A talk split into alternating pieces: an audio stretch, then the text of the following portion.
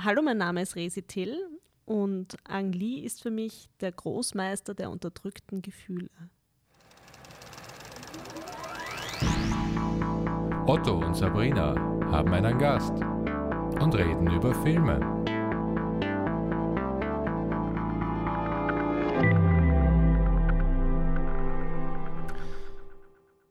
Jeder Film, den ich mache, ist mein Versteck. Ein Ort, den ich nicht ganz verstehe, an dem ich mich aber am wohlsten fühle. Zitat Ang Lee, der Regisseur, um den es heute geht bei uns. Äh, bei uns, was heißt das? Bei uns, Otto und Sabrina, haben einen Gast und reden über Filme. Euer äh, Lieblingsfilm-Podcast? Ich weiß es nicht. Ich hoffe es. Ähm, ich nehme es mal an. Äh, ich hoffe das Beste. Diese, diese Folge wird wie immer unterstützt vom Array Film Magazin, die Zeitschrift für Film und Kino. Ähm, was ist so passiert in den letzten Wochen? Die Biennale ist vorbei.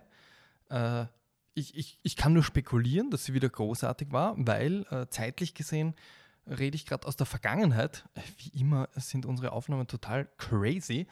Also wir hatten äh, die, die Aufnahme, die ihr jetzt gleich hören werdet, war im Stadtkino äh, und zwar gestern am 13. Und dann habe ich jetzt vor ein paar Minuten noch mit unserem Gast äh, Florian Wiedecker die Biennale-Folge aufgenommen am 14.10. Und wenn ihr das hört, äh, ist wahrscheinlich, weiß ich nicht, zwei Wochen später, äh, beziehungsweise die Biennale schon vorbei. Ähm, ja, aber ich bin mir sicher, sie war ganz großartig. Ähm, die Folge, die ihr jetzt hört, äh, ich habe schon gesagt, es geht um Eng Lee, ist wieder eine Live-Aufnahme aus dem Stadtkino gewesen. Und so sehr ich das Stadtkino auch liebe, ihr wisst, was mein Problem ist. Wenn ich dort sitze vor einem Publikum, der Zeitdruck. Ich habe eigentlich so viele Gedanken zu Eng Lee, hunderte Meinungen, die äh, ich einfach nicht untergebracht habe. Weil ich ständig auf die Uhr schauen muss. Äh, und äh, das, das, Gespräch fängt immer um 19 Uhr an und um 21 Uhr müssen wir schon einen Film zeigen. Die Leute wollen dazwischen natürlich Pausen haben. Ich weiß nicht, ob ich dem Ganzen gerecht geworden bin, weil er ist wirklich einer meiner absoluten Lieblinge. Ähm, und ja, es ist ein, ein, ein, ein Schaffen, das wir angeschnitten haben. Ich will jetzt die, die, die Folge nicht schlecht reden. Ich, furchtbar, was ich da erzähle. Ähm, es ist sicher trotzdem eine unterhaltsame Folge. Und ähm, was ich noch sagen wollte, ihr könnt noch einmal äh, ins Stadtkino kommen und ähm, zuhören beim Live-Gespräch. Nämlich am 16.11. bin ich mit der Pia Reiser dort und wir reden über Noah Baumbach. Äh, ja, so viel dazu. Äh, zur Folge selbst, die ihr jetzt gleich hört, mag ich noch nicht viel sagen, weil ihr werdet es ja eh gleich sehen und ich hoffe, ihr habt Spaß dabei.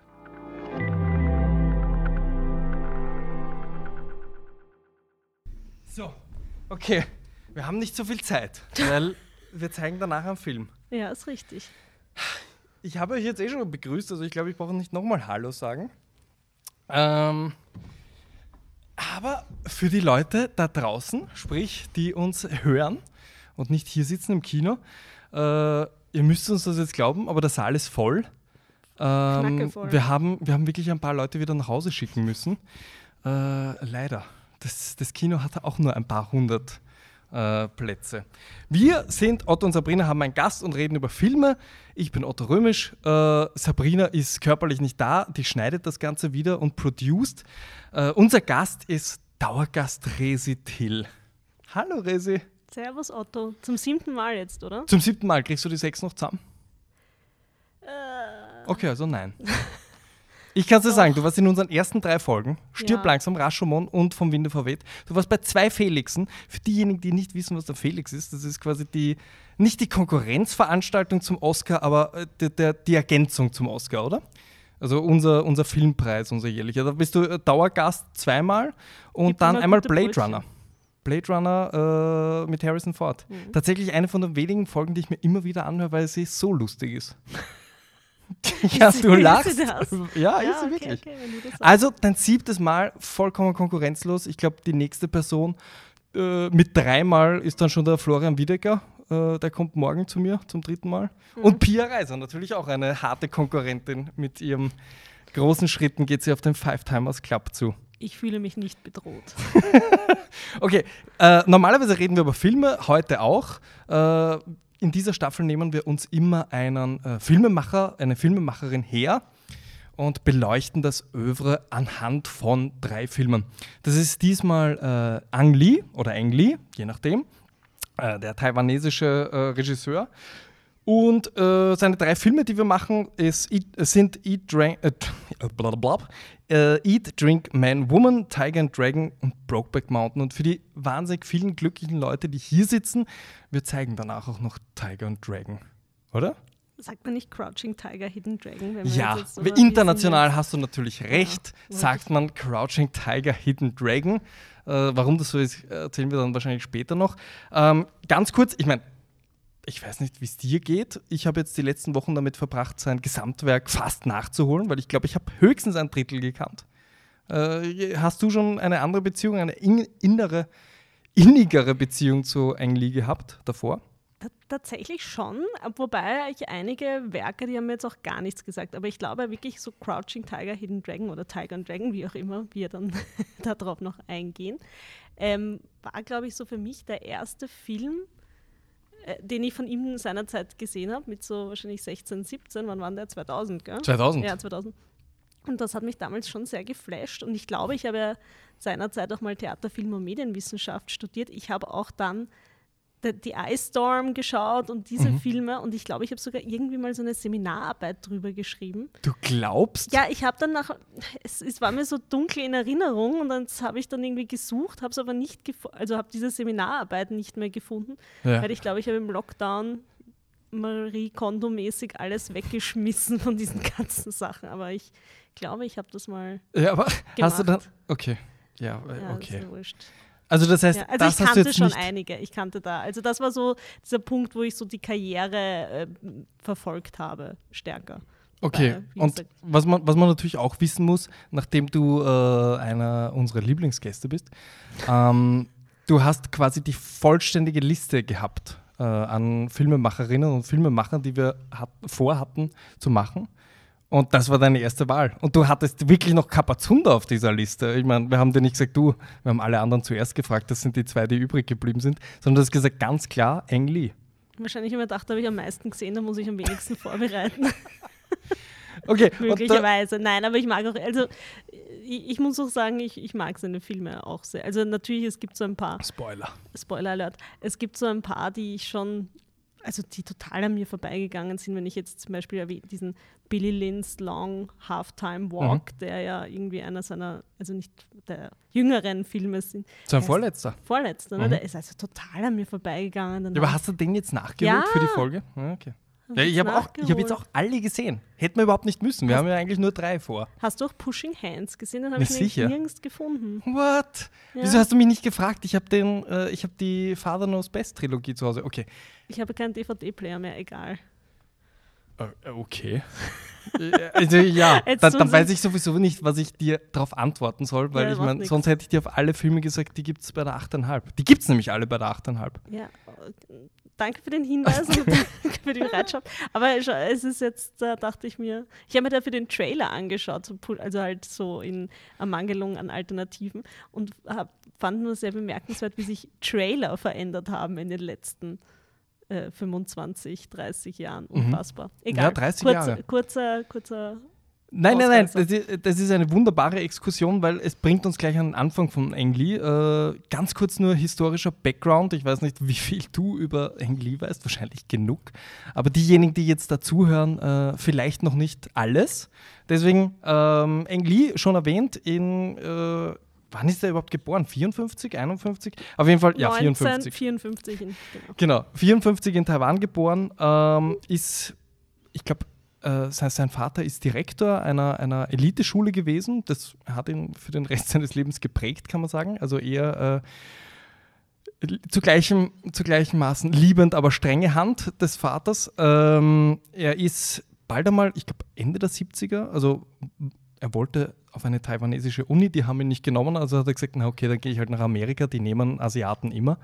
Äh, war auch so, ist nach Amerika gegangen, äh, hat dort an der N NYU äh, auch Film studiert. Davor war er noch, glaube ich, in Illinois, in Urbana, soweit ich weiß, an der Uni. Ja, okay, super. Ja, bravo. Entschuldigung. Nein, nein, äh, ich lasse mich gern ausbessern.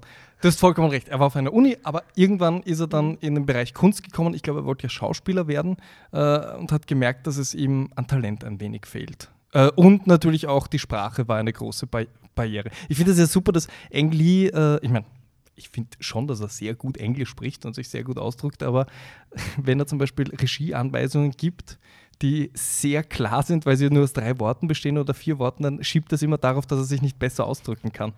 Also was weiß ich, dann sagt einer Emma Thompson bei Sense and Sensibility, uh, you look too old. Was natürlich nicht sehr höflich ist, uh, aber er sagt, ja, tut mir leid, ich kann mich nicht besser ausdrücken. Oder that was too gay. Oder was auch immer er sonst so gesagt hat.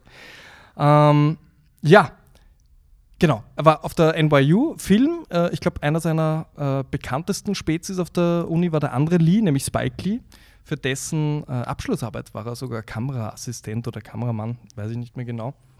Und dann äh, war er sechs Jahre lang arbeitslos, äh, weil er, nachdem er diese, diese Filmausbildung gemacht hat, überhaupt keinen Job gefunden hat. Also kein Filmbranchenjob.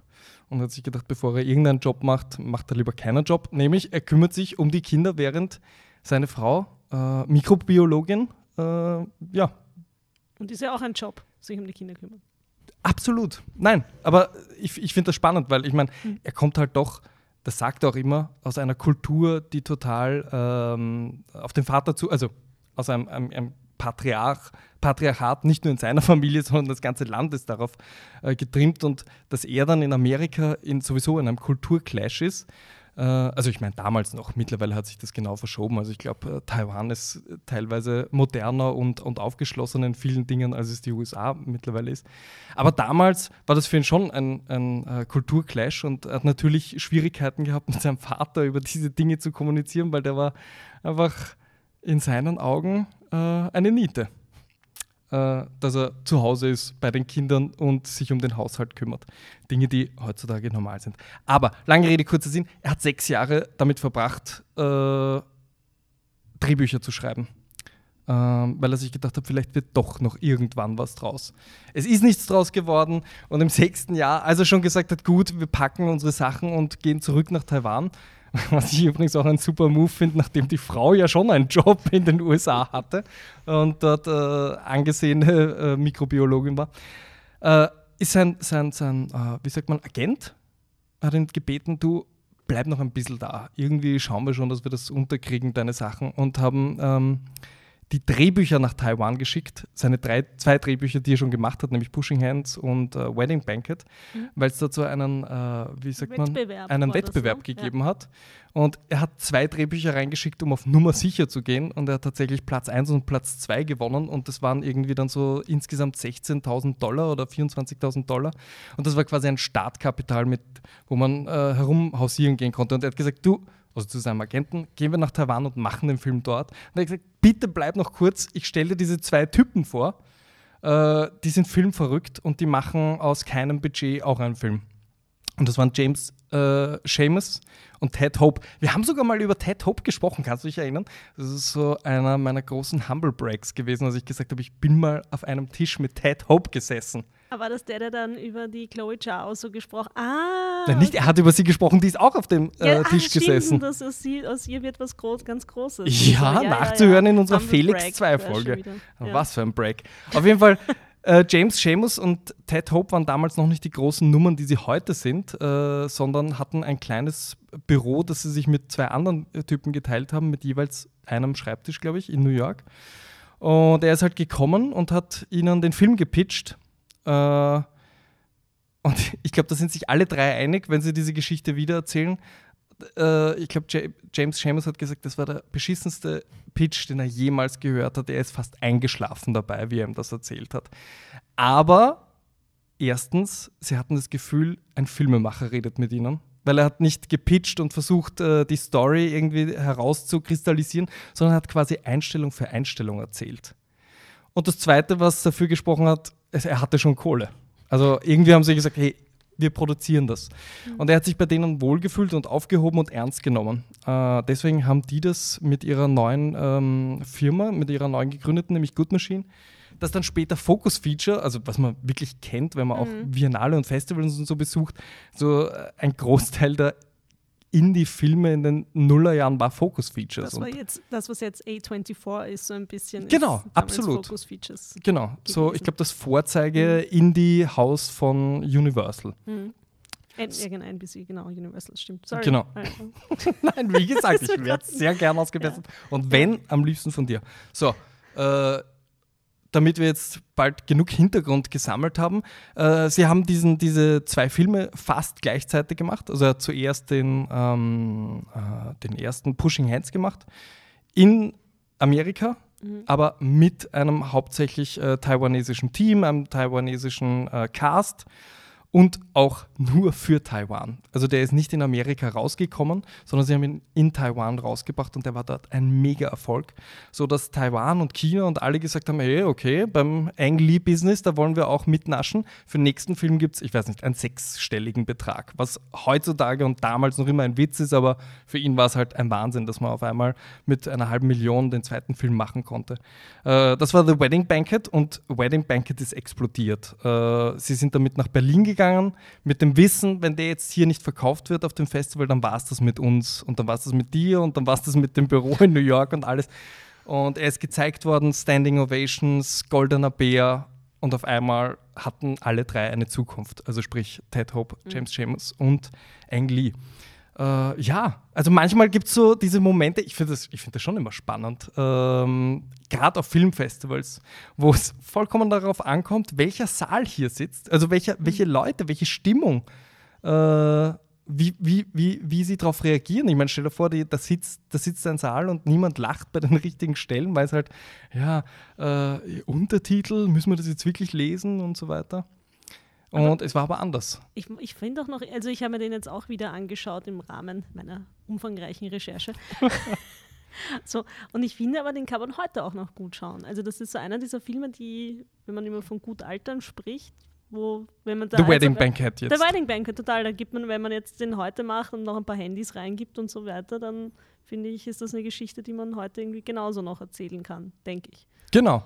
Ähm, wir können auch gleich ein bisschen darauf eingehen, weil der nächste Film ist quasi äh, der abschließende der Trilogie, die nie als Trilogie geplant war. Aber was in all diesen drei Filmen, sprich in Pushing Hands, in The Wedding Banquet und derjenige, der jetzt kommt, nämlich Eat, Drink, Man, Woman, äh, im Zentrum steht, ist der Vater und das Verhältnis zum Vater. Also das heißt gar nicht, dass der Vater, der in allen drei Filmen derselbe Hauptdarsteller ist, nämlich der ähm, Xiong Lung, oder? Lung Xiong? Du schaust jetzt so rein, als ob ich total ich falsch finde, gesagt also ich hätte. Zumindest, glaube ich, muss jetzt schon meine, meine Entschuldigung für die Aussprache sämtlicher äh, chinesischer Namen aussprechen, weil das ist, äh, ich, ich glaube, das wird. Ja, aber das ist quasi. Äh, ich habe es mir so nochmal versucht einzuprägen. Der, der chinesische Grand Seigneur, den ja. er damals aus der, aus der Pension zurückgeholt hat, weil er gesagt hat, das kann nur er machen äh, diesen Vater spielen. Auf jeden Fall, äh, die Trilogie war nie als Trilogie geplant, äh, aber in diesen sechs Jahren, wo er quasi äh, das Familienleben als sein, sein zentraler, zentral, sein zentrale Freizeitgestaltung war, hat ihn das, das, natürlich am meisten beschäftigt. Und ich glaube, es waren auch äh, die drei letzten Filme, wo er selber äh, das Drehbuch geschrieben hat. Also er sagt auch immer wieder in Interviews, dass ihn das am wenigsten interessiert, eine Story sich ausdenken und ein Drehbuch zu schreiben, was dein Job ist, Resi. Das hasst er. Ja. Ähm, und er findet, alles danach ist das Großartige am Filmemachen. Aber das wollte er nie machen und deswegen hat er auch immer jetzt ähm, Adaptionen oder, oder äh, Auftragswerke vor allem. Weil James Seamus hat ja schon auch Story Credits bei Eat, Drink, Man, Woman. Richtig, so, ne? der James also Seamus, also äh, James Seamus hat ihm ab dem zweiten ja. Film mitgeholfen, genau. weil äh, der erste war halt wirklich rein taiwanesisch und, und äh, wie die Familienstruktur so ist. Und im ähm, Und der hat auch nur, vor allem in Taiwan funktioniert. Mhm. Und sie haben eben gesagt, mit Wedding Banquet wollen sie internationalen Markt erschließen. Und der James Chambers hat gesagt, ich würde ganz gern meine amerikanische Sicht der Dinge Mhm. reinbringen. Also ja. So war das, ja. Und er hat ab dem Zeitpunkt bis ins Jahr 2009 auch immer seine Drehbücher geschrieben oder mitgeschrieben. Ja, absolut. Also bei Hulk ja auch noch. Ich glaube, Taking Woodstock, bei Life of Pi bin ich mir jetzt gerade nicht Nein. sicher. Ne? Da war nichts mehr. Das ist dann schon so. Die, wie gesagt, 2009, äh, Mhm. Taking Woodstock war das letzte. Mhm. Äh, also das war nicht das letzte, äh, aber es war das Ja, letzte was- Projekt, ja, wo ja. James Chambers noch mitgewirkt hat. Bin ich mir ziemlich sicher. So, aber nochmal. Eat, Drink, Man, Woman. Der erste Film, über Mhm. den wir ein bisschen ausführlicher sprechen, habe ich jetzt zum ersten Mal gesehen. Mhm. Ich habe es mir tatsächlich chronologisch sein ganzes Werk nochmal angeschaut. Und es ist wirklich, du siehst, das, das liebe ich, wenn man, wenn man, wenn man äh, sich das ausbreitet, so das Schaffen von jemandem, wenn du siehst, wie diese Person besser und besser wird. Also nicht nur anhand der Budgets, weil die immer größer geworden sind, weil äh, nicht, dass die Struktur großartig geändert wird, aber du merkst es schon. Er ist wirklich immer besser geworden. So. Aber findest du jetzt, also das würde mich jetzt äh, interessieren, dass jetzt die in der Inszenierung von äh, The Wedding Banquet zu äh, Eat, Drink, Man, Woman. Ein großer Unterschied ist. Findest du, dass da ein großer Unterschied ist? Also ich, technisch ja. Ich finde, man merkt so ein bisschen von der äh, von der Kameraführung, vom Production Design, diese Mhm. Sachen. Aber ich finde jetzt in dieser Inszenierung würde ich, hätte ich jetzt da keinen Also ich fand, die sind beide super inszeniert, deshalb sehe ich da jetzt nicht so den großen Sprung. Ja, du, vielleicht, sage- vielleicht ist es reines, äh, der eine hat mir viel besser gefallen. Ah ja, vielleicht ist Vielleicht es ist es das ja. wirklich. Äh, Ja. Nur es hat mir, die Filme haben mir immer besser gefallen, je später sie geworden Ja. sind, in, dem, in den 90ern noch. Aber bevor wir jetzt zu technisch sind und zu sehr ins Detail gehen, kannst du dich noch erinnern, worum es ungefähr geht? Das ist jetzt eine Fangfrage. Nein, ich weiß Nein, nämlich, ich dass, weiß dass man ihn Ja. gebeten hat. Das war so das Einzige, was man gesagt hat, du, äh, der nächste Film, wir sind dabei, aber was hältst du davon? Und das hat ihm sein, äh, der, der, jetzt, den Namen habe ich mir leider nicht aufgeschrieben, äh, der Produzent vom, vom taiwanesischen ähm, Filmstudio, das Okay. mitproduziert hat. Aber der hat gesagt, alles super, wir haben nur einen Wunsch, diesmal bitte Töchter. Ah, ja. Keine Söhne, sondern Töchter. Äh, und, und er hat äh, eine Geschichte strukturiert mit vier Töchtern. Und die Drehbuchautorin, so, und jetzt muss ich mal kurz was sind, loswerden. sind, sind das vier Töchter? Na, Nein, warte das sind- kurz. ach so. Ich muss jetzt kurz was, ich muss jetzt kurz was gestehen. Ich habe ein, meinen Zettel mit den Aufzeichnungen vergessen. Ich habe zwar einen Zettel hier, da sind ein paar Aufzeichnungen, aber alles, was wir hier machen, ist Jazz quasi. Ja? Jetzt- jetzt wir du, wir, wir immer improvisieren hier Ja. und wenn mir jetzt wirklich ein Name entfallen ist, dann heißt es nicht, dass ich mich nicht vorbereitet habe, sondern ich habe hier den falschen Zettel mitgenommen. Ich schaue zwar immer drauf, weil ich mir denke, vielleicht steht da trotzdem was, aber nein, da steht gar nichts, was mir hilft.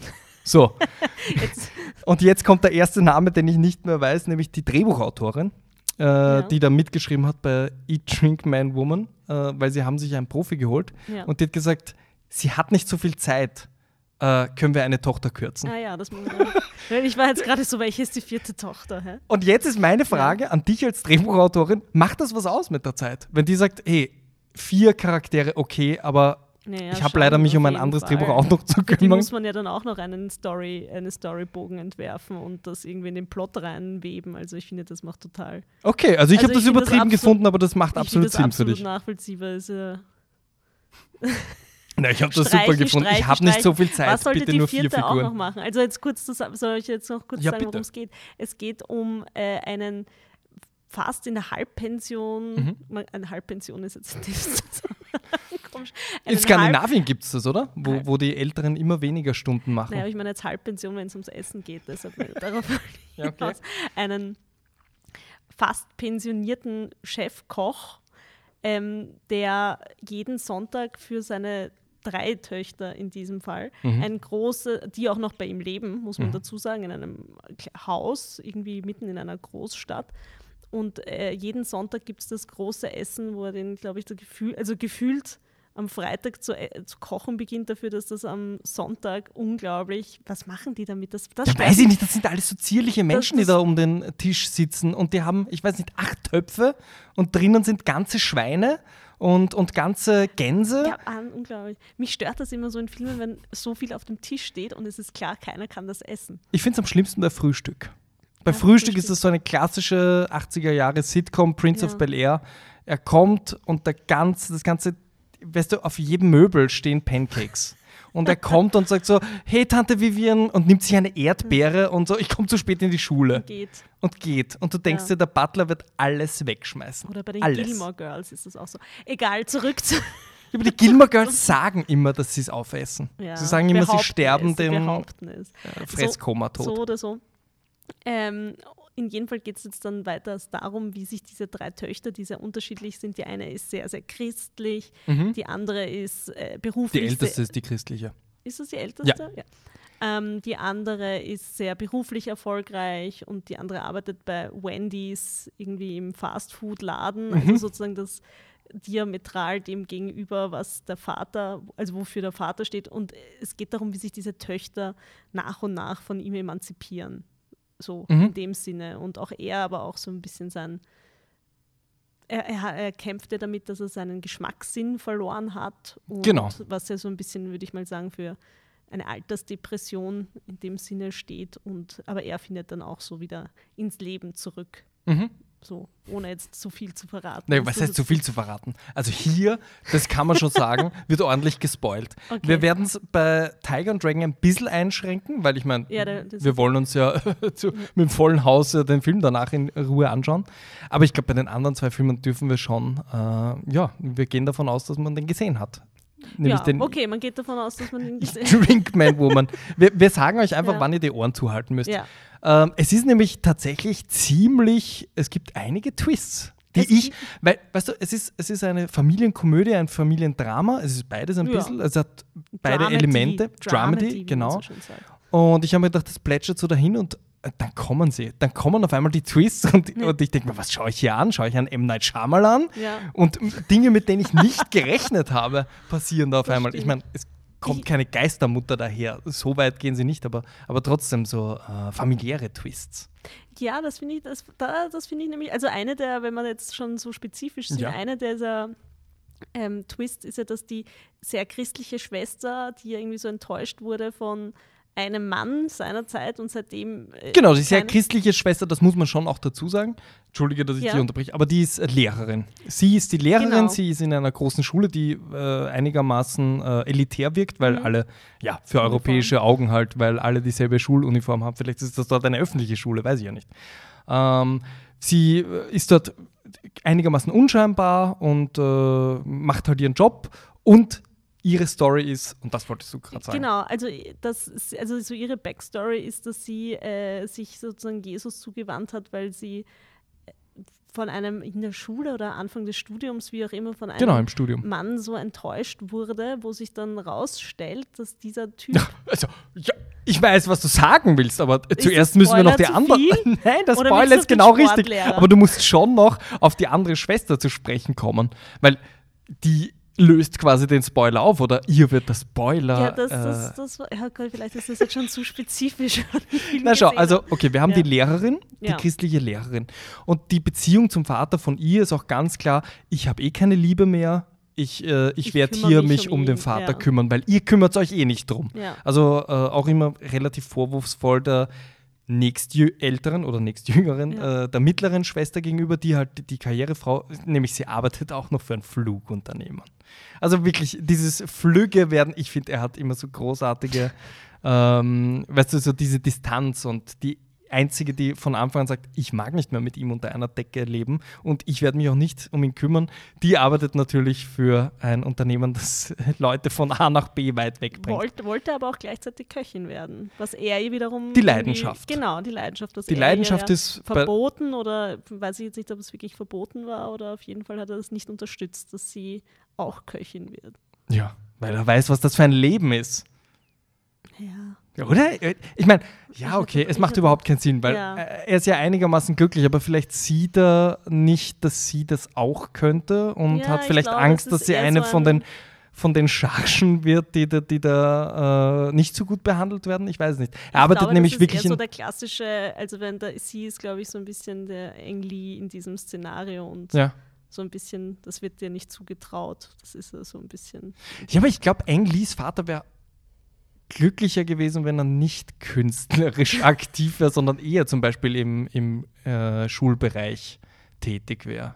Naja, Aber ich weiß es nicht. Achso, aber er war ja beim, also ich meine jetzt im Kochen, egal. Wer? Kochen? Was? Nein, also pass Ach auf. du meinst eigentlich, Eng Vater meint, er war ja Schuldirektor. so genau, und der irgendwas. ja, ja, hätte ja okay, sich. okay, Weil ich weiß noch, äh, ich meine, das sagen die Regisseurinnen und Regisseure meistens im Spaß, weil der Woody Allen hat auch diese Anekdote, genauso wie der Ang Lee, aber der hat gesagt, als er seinen ersten Oscar gewonnen hat, hat ihn der Vater angerufen und hat gesagt, so, jetzt hast du es erreicht, suchst dir jetzt einen richtigen Job. Nicht, gratuliere, ein Oscar, top of the game, du, du bist doch ein guter, sondern so, aber jetzt, kommst zurück, Bub. Aber ich habe da jetzt schon die andere, also wenn wir jetzt noch auf dieses Vaterverhältnis eingehen kurz, Mhm. ähm, die von in einem Interview gehört, dass sein Vater kurz bevor er Brokeback Mountain, weil Brokeback Mountain wollte, es war ja irgendwie nach diesen ganzen Was ist denn das jetzt für ein Sprung? Ne, der Sprung ist jetzt groß, aber dass der Vater das dann doch in, also, also wirklich überlegt hat, ob er jetzt wieder in Pension gehen soll und das Ja. Filmemachen in den Nagel hängen, dass ihn sein Vater dann doch noch ähm, motiviert hat, weiterzumachen, weil jetzt Aha. musst du doch jetzt noch weitermachen. Zwei Wochen später dürfte er dann aber gestorben sein. Aber also vielleicht. Aber es gab dann zumindest doch eine Akzeptanz dieser Geschichte. Also das Mhm. ist jetzt nicht einer dieser ewigen, ich wollte es ihm doch zeigen und nie hat er es akzeptiert. Ja, vielleicht hat ihm So. Hulk so gut gefallen, dem Vater. Ja, vielleicht. dass sie gesagt hat, jetzt kannst du nicht Ja. aufhören, jetzt hast du zum ersten Mal einen guten Film gemacht. Ähm, so, gehen wir zurück wieder Ja, elf. Jahre. Ja. Äh, und die, die, die mittlere Tochter, ich glaube, bei der waren wir, die eben Ja. für eine Es kann jetzt Fluggesellschaft keiner Mehr arbeitet. folgen jetzt bei diesem Spoiler. Ich Die, glaube, die, na sicher, es werden alle folgen können, weil ich Okay. werde das alles rausschneiden. ähm, 1994 die mittlere Tochter ist äh, bei der Fluggesellschaft und sie, man hat das Gefühl, sie ist die Einzige, die den Bogen raus hat. Sie weiß einfach, was sie will in der Zukunft, nämlich, dass sie einen Schritt weg von der Familie äh, machen wird, dass sie ihr eigenes Leben aufbauen wird. Sie hat äh, eine Affäre auf der Seite. Ähm, und ja, Hat es- eine Wohnung gekauft. Sie hat eine Wohnung gekauft, Wollte die eine Wohnung irgendwann mal kaufen. fertig sein wird, Ja. weil äh, sie ist noch nicht fertig. Und sobald die fertig ist, wird sie dort einziehen, äh, wird sie nicht Spoiler.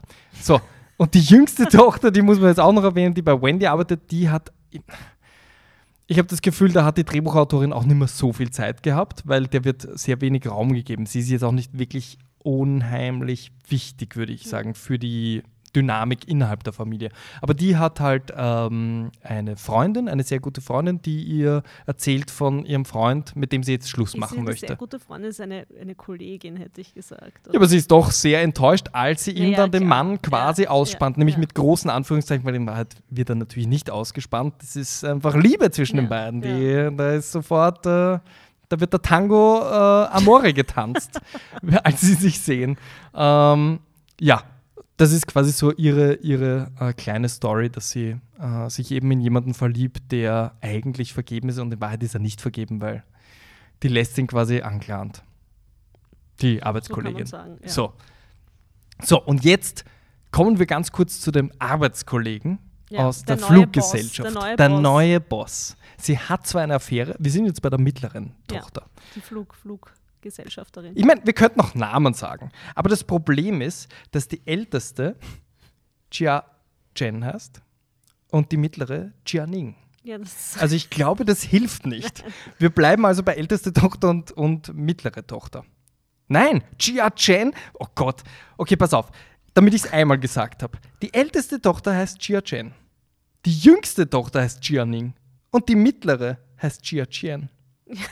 Ja, richtig. Das habe ich mir auch gedacht. Haben die denselben Namen? Und das ist ziemlich rassistisch dazu zu sagen. Das weiß Ja. ich. Ja. Aber deswegen sage ich, so, die mittlere Tochter. Die mittlere Tochter mit der Fluggesellschaft, die hat diesen Freund. Nein, die hat, ja, die hat einen Freund. Und sie hat den neuen Boss. der sexy neue Boss. Der sexy neue Boss hast du gesagt, aber natürlich ist er sexy, Ja, ganz klar. So. Und den kennen wir woher? Aus der Geschichte der ältesten Tochter, die du vorher erzählen wolltest. Genau, aber das, das ist ja eben das ist ja der, die, der Twist dann, dass sich herausstellt, dass dieser Typ, also der neue sexy Boss, dass der vermeintlich jener war, der seinerzeit der ältesten Schwester das Herz gebrochen hat. Genau. Und die mittlere möchte sie rächen. Sie mittlere möchte sie rächen, aber dann, äh, also so habe ich es zumindest interpretiert, stellt sich raus, dass das von der Ältesten doch auch ein bisschen eine übertriebene Lügengeschichte war. Das ist, da gibt es nichts zu interpretieren. Ist sie hat gelogen. Also sie gelogen, hat gelogen, würde ich, also Ja, das glaube ich ist nicht zu interpretieren, Okay. weil äh, ich meine, er, hat, er hätte ja, wenig Grund. So oder so, er hätte wenig Grund und außerdem hat sie sich an diesem Punkt eh schon den Sportlehrer äh, angelacht. Damit man sich auskennt. Was wahrscheinlich schon längst vorbei ist. ist dieser, dieser Moment ist, ja. Aber die mittlere Tochter. Die Leute, die Leute recht, schon Zwiebel anschwitzen, weil es ist eh wurscht beim Kochen. Die mittlere Tochter, bitte, die fängt was an, beziehungsweise teast sie den ihren Boss und sagt so: Ja, Schmusi, Schmusi, aber du kannst mich nicht haben, weil du hast meiner ältesten Tochter, äh, Schwester. Tochter, Schwester das Herz gebrochen. Und der sagt so: Was? Sollten wir uns kennen? Und sie sagt so: Ja, es ist Gia Jen. Und er, ich kenne keine Gia Jen. Und Gia Jin sagt, du Schwein. Äh, du kannst sie nicht mal mehr erinnern. Du kannst sie nicht mal mehr erinnern. Und dann erzählt er ihr die Geschichte, so wie er es erlebt hat. Äh, ja, ich hatte eine Freundin und die hatte irgendwie eine entfernte ja. Bekannte. Äh, aber ich kann mich kaum an sie erinnern. Und da wird uns dann klar, dass sie gelogen hat. Also ich glaube, das ist tatsächlich nicht. Sie hat also schon immer unerreichbare die Frage, Männer angebetet. Richtig. Die Frage ist, warum hat sie gelogen? Also, ich meine, ich denke schon, dass sie, äh, dass sie sich einfach der, der, der, der äh, entziehen wollte, also der Verantwortung einer. So hat sie eine Ausrede, dieser, dieser, dieser Druck ja vielleicht auch, ne, du musst jetzt unbedingt, äh, gerade jetzt so in diesen äh, patriarchalen Strukturen, du musst jetzt einen Mann finden und so weiter. Und jetzt hat sie sich dann halt auf Jesus kurzfristig festgelegt. Das ist recht Sicher. praktisch, ne? No bigger man than Jesus. ähm, richtig, dann, dann hält sie sich an Jesus und irgendwann findet sie doch den einen, nämlich den Volleyball Tom Motorrad Cruise Top Gun. Und Motorradfahren. Fahrenden ich glaube, wenn man den Film nicht gesehen hat, hat man keine Ahnung, wovon wir hier reden. Aber es gibt einen Volleyballlehrer in ihrer Schule und der ist quasi der, der taiwanesische Tom Cruise, weil er hat ja. so eine Maschine wie Tom Cruise in Top Gun und er hat so Aviator äh, Ray-Ban-Brillen wie Tom Cruise in Top Gun. Er schaut schon ein bisschen aus wie er, oder? Und trägt er Tanktops auch, oder? Ja, sicher trägt er Tanktop. Er ist ein Volleyballlehrer. Hörst du mir nicht zu? er ist Volleyballlehrer und er hat ein Auge auf sie abgesehen. Aber es gibt da noch diesen furchtbaren Zwischenfall. Das Schöne an dem Schülern, Film ja. Eat, Drink, Man, Woman ist, du hast keine Handlung. Du hast vier Handlungen und jede zweigt irgendwo ab und verliert sich in Details, die nichts mit der eigentlichen äh, zentralen äh, Handlung, nämlich die Vater-Tochter-Töchter-Beziehung, zu tun hat, sondern du wirst mitgenommen und darfst ein bisschen in deren Leben herumstreifen. Und das liebe ich an mhm. dem Film. Das liebe ich wirklich. Also du hast diese, diese kleine Episode, wo äh, sie Liebesbriefe bekommt, die Lehrerin, und sie sieht sich im, im, äh, äh, im, im Lehrerzimmer um und sieht nur alte Lehrer. Und sie weiß nicht, von wem die sind. Und da in diesen Liebesbriefen steht auch immer so, die späte Herbstliebe hat mich ereilt, wie ich dich gesehen habe. Und sie denkt sich so, bin ich schon so alt? Wieso sind hier nur alte Menschen, die mich, die in Frage kommen? Und dann aber sie vermutet doch, dass sie vom Sportlehrer sind. Nein, sie, es gibt diese Szene, wo sie im, im, Lehrerzimmer sieht und nur diese, der eine, der im Tee tunkt ja. und der andere, der sich irgendwie mit Tinte voll gemacht hat. Diese alten taiwanesischen Lehrer, die zittern. Und sie denkt sich, oh Gott, ich muss jetzt einen von denen wählen. Ja. Und dann, ach, und dann waren es aber doch Schüler, die einen Streich gespielt haben. Oder? Du schaust ja, jetzt ja. so rein, als ob ich einen Blödsinn erzählen Nein, nein, würde. nein, ich, ich, ich glaube, das war, weil ich gerade mit dem Gedanken schon ein bisschen jetzt wieder weiter war. Ich weiß nicht, ob wir jetzt so springen können zum nächsten Spoiler am Ende. Der, ja, zum Thema älter, jung, jüngere Frau und älterer Mann und so. Du möchtest hier nur die Spoilerbomben loswerden, ich merke schon. Nein, aber das, weil ich das, das glaube ich, ist das Einzige, was mich am Film so wirklich ein bisschen irritiert hat. Na, also das Erste, was mich Ende. irritiert hat, war eben dieses dass man nicht damit gerechnet hat, dass die Schwester lügen könnte. Das, aber das fand ich einen guten, da habe ich mir so gedacht, ah krass, ja. das fand ich interessant. Und dann, wenn wir jetzt auf diesen äh, letzten Spoiler eingehen wollen. ist da ist noch so viel passiert in der Zwischenzeit. Ich weiß, aber ganz so, kurz noch. Okay, dann, dann, dann hebe ich es mir auf. Aber merkt ihr den Spoiler. Bitte merkt ihr noch kurz, wie der Film ausgegangen ja, ja. ist. Also, äh, was passiert noch? Ähm, was, glaube ich, wichtig ist für das Ganze, ist die Beziehung auch zwischen der ältesten und der mittleren Schwester. Wir haben schon mhm. gesagt, die älteste hat sich quasi damit auseinandergesetzt, dass ähm, sie die einzige ist, die sich um den Vater kümmern mhm. wird, weil die mittlere möchte so weit wie möglich weg und die, die jüngste, die kommt nicht in Frage, weil ich meine, die arbeitet bei Wendy Burger und das, äh, ja, keine Ahnung, warum die eigentlich überhaupt nicht da in Frage kommt. Ähm, Jetzt habe ich den Faden verloren, weil ich schon so Angst habe, dass du sofort das Ende erzählst. Überhaupt nicht. Nein, nein, nein. Ähm, auf jeden Fall. Was und das Schöne ist, Sie wollen auch vielleicht ein bisschen so eine Frau für einen Vater finden, ist ja auch ein Thema. Ne? das ist der nächste Handlungsstrang. Du hast recht, die Frau Ja. für den Vater. Sie Also- holen die Nachbarin rüber. Genau, also die Nachbarin, es gibt eine Nachbarin und deren Mutter, die unglaublich nervig ist und in einer Tour den Schlapfen offen hat, wie man so schön sagt, ähm, wird dann halt immer wieder eingeladen und überraschenderweise, Ja. also diese Nachbarin, die so im Alter der ältesten Tochter auch ist, würde ich sagen, so circa, oder? Waren die in der Schule? Du meinst jetzt die Tochter von der Nachbarin, genau. mit der sie Genau, die Nach also die Nachbarin, alleinerziehend, circa im Alter der ältesten Tochter, würde ich sagen. Oder der raucht wie ein Schlot. Raucht wie ein Schlot. Und die hat wiederum eine Mutter, Ja. deren, deren Mutter Ja. kommt, ich glaube, aus den USA zurück oder so irgendwie und ist, lebt halt wieder da. Und ist vollkommen alleine. Ist vollkommen alleine, wie gesagt, ähm, raucht wie ein Schlot, immer den Schlapfen offen. Und die und der Vater beginnen so eine Art, es deutet sich an, eine zarte Liebe, würde ich jetzt mal sagen. Kann man das, würdest du das auch so empfinden? Ich würde sagen, eine es- zarte Einbahnstraßenliebe. man kann es so, man so interpretieren, zumindest im weitesten Sinne. Aber da können, kommen wir jetzt auch schon bald wieder auf den meinen Spoiler hin. Ja. Oder okay. wolltest du dazwischen noch was? Nein, weißt du, wen wir noch vergessen haben? Es passiert so viel in diesem Film. Wir haben noch den Onkel vergessen, also der quasi äh, Nennonkel. Sprich, der, der beste Freund Ach vom so. Vater, der Ja, quasi ja. sein, äh, wie sagt man da? so ein Geschmackssinn ist in dem Sinne. Richtig, weil ich glaube, Ja. der Vater ist ja in Wahrheit, weiß nicht, wie, wie du dir einen Chefkoch vorstellst. Ich denke mir, er wird so der, der, äh, der taiwanesische Wolfgang Puck sein.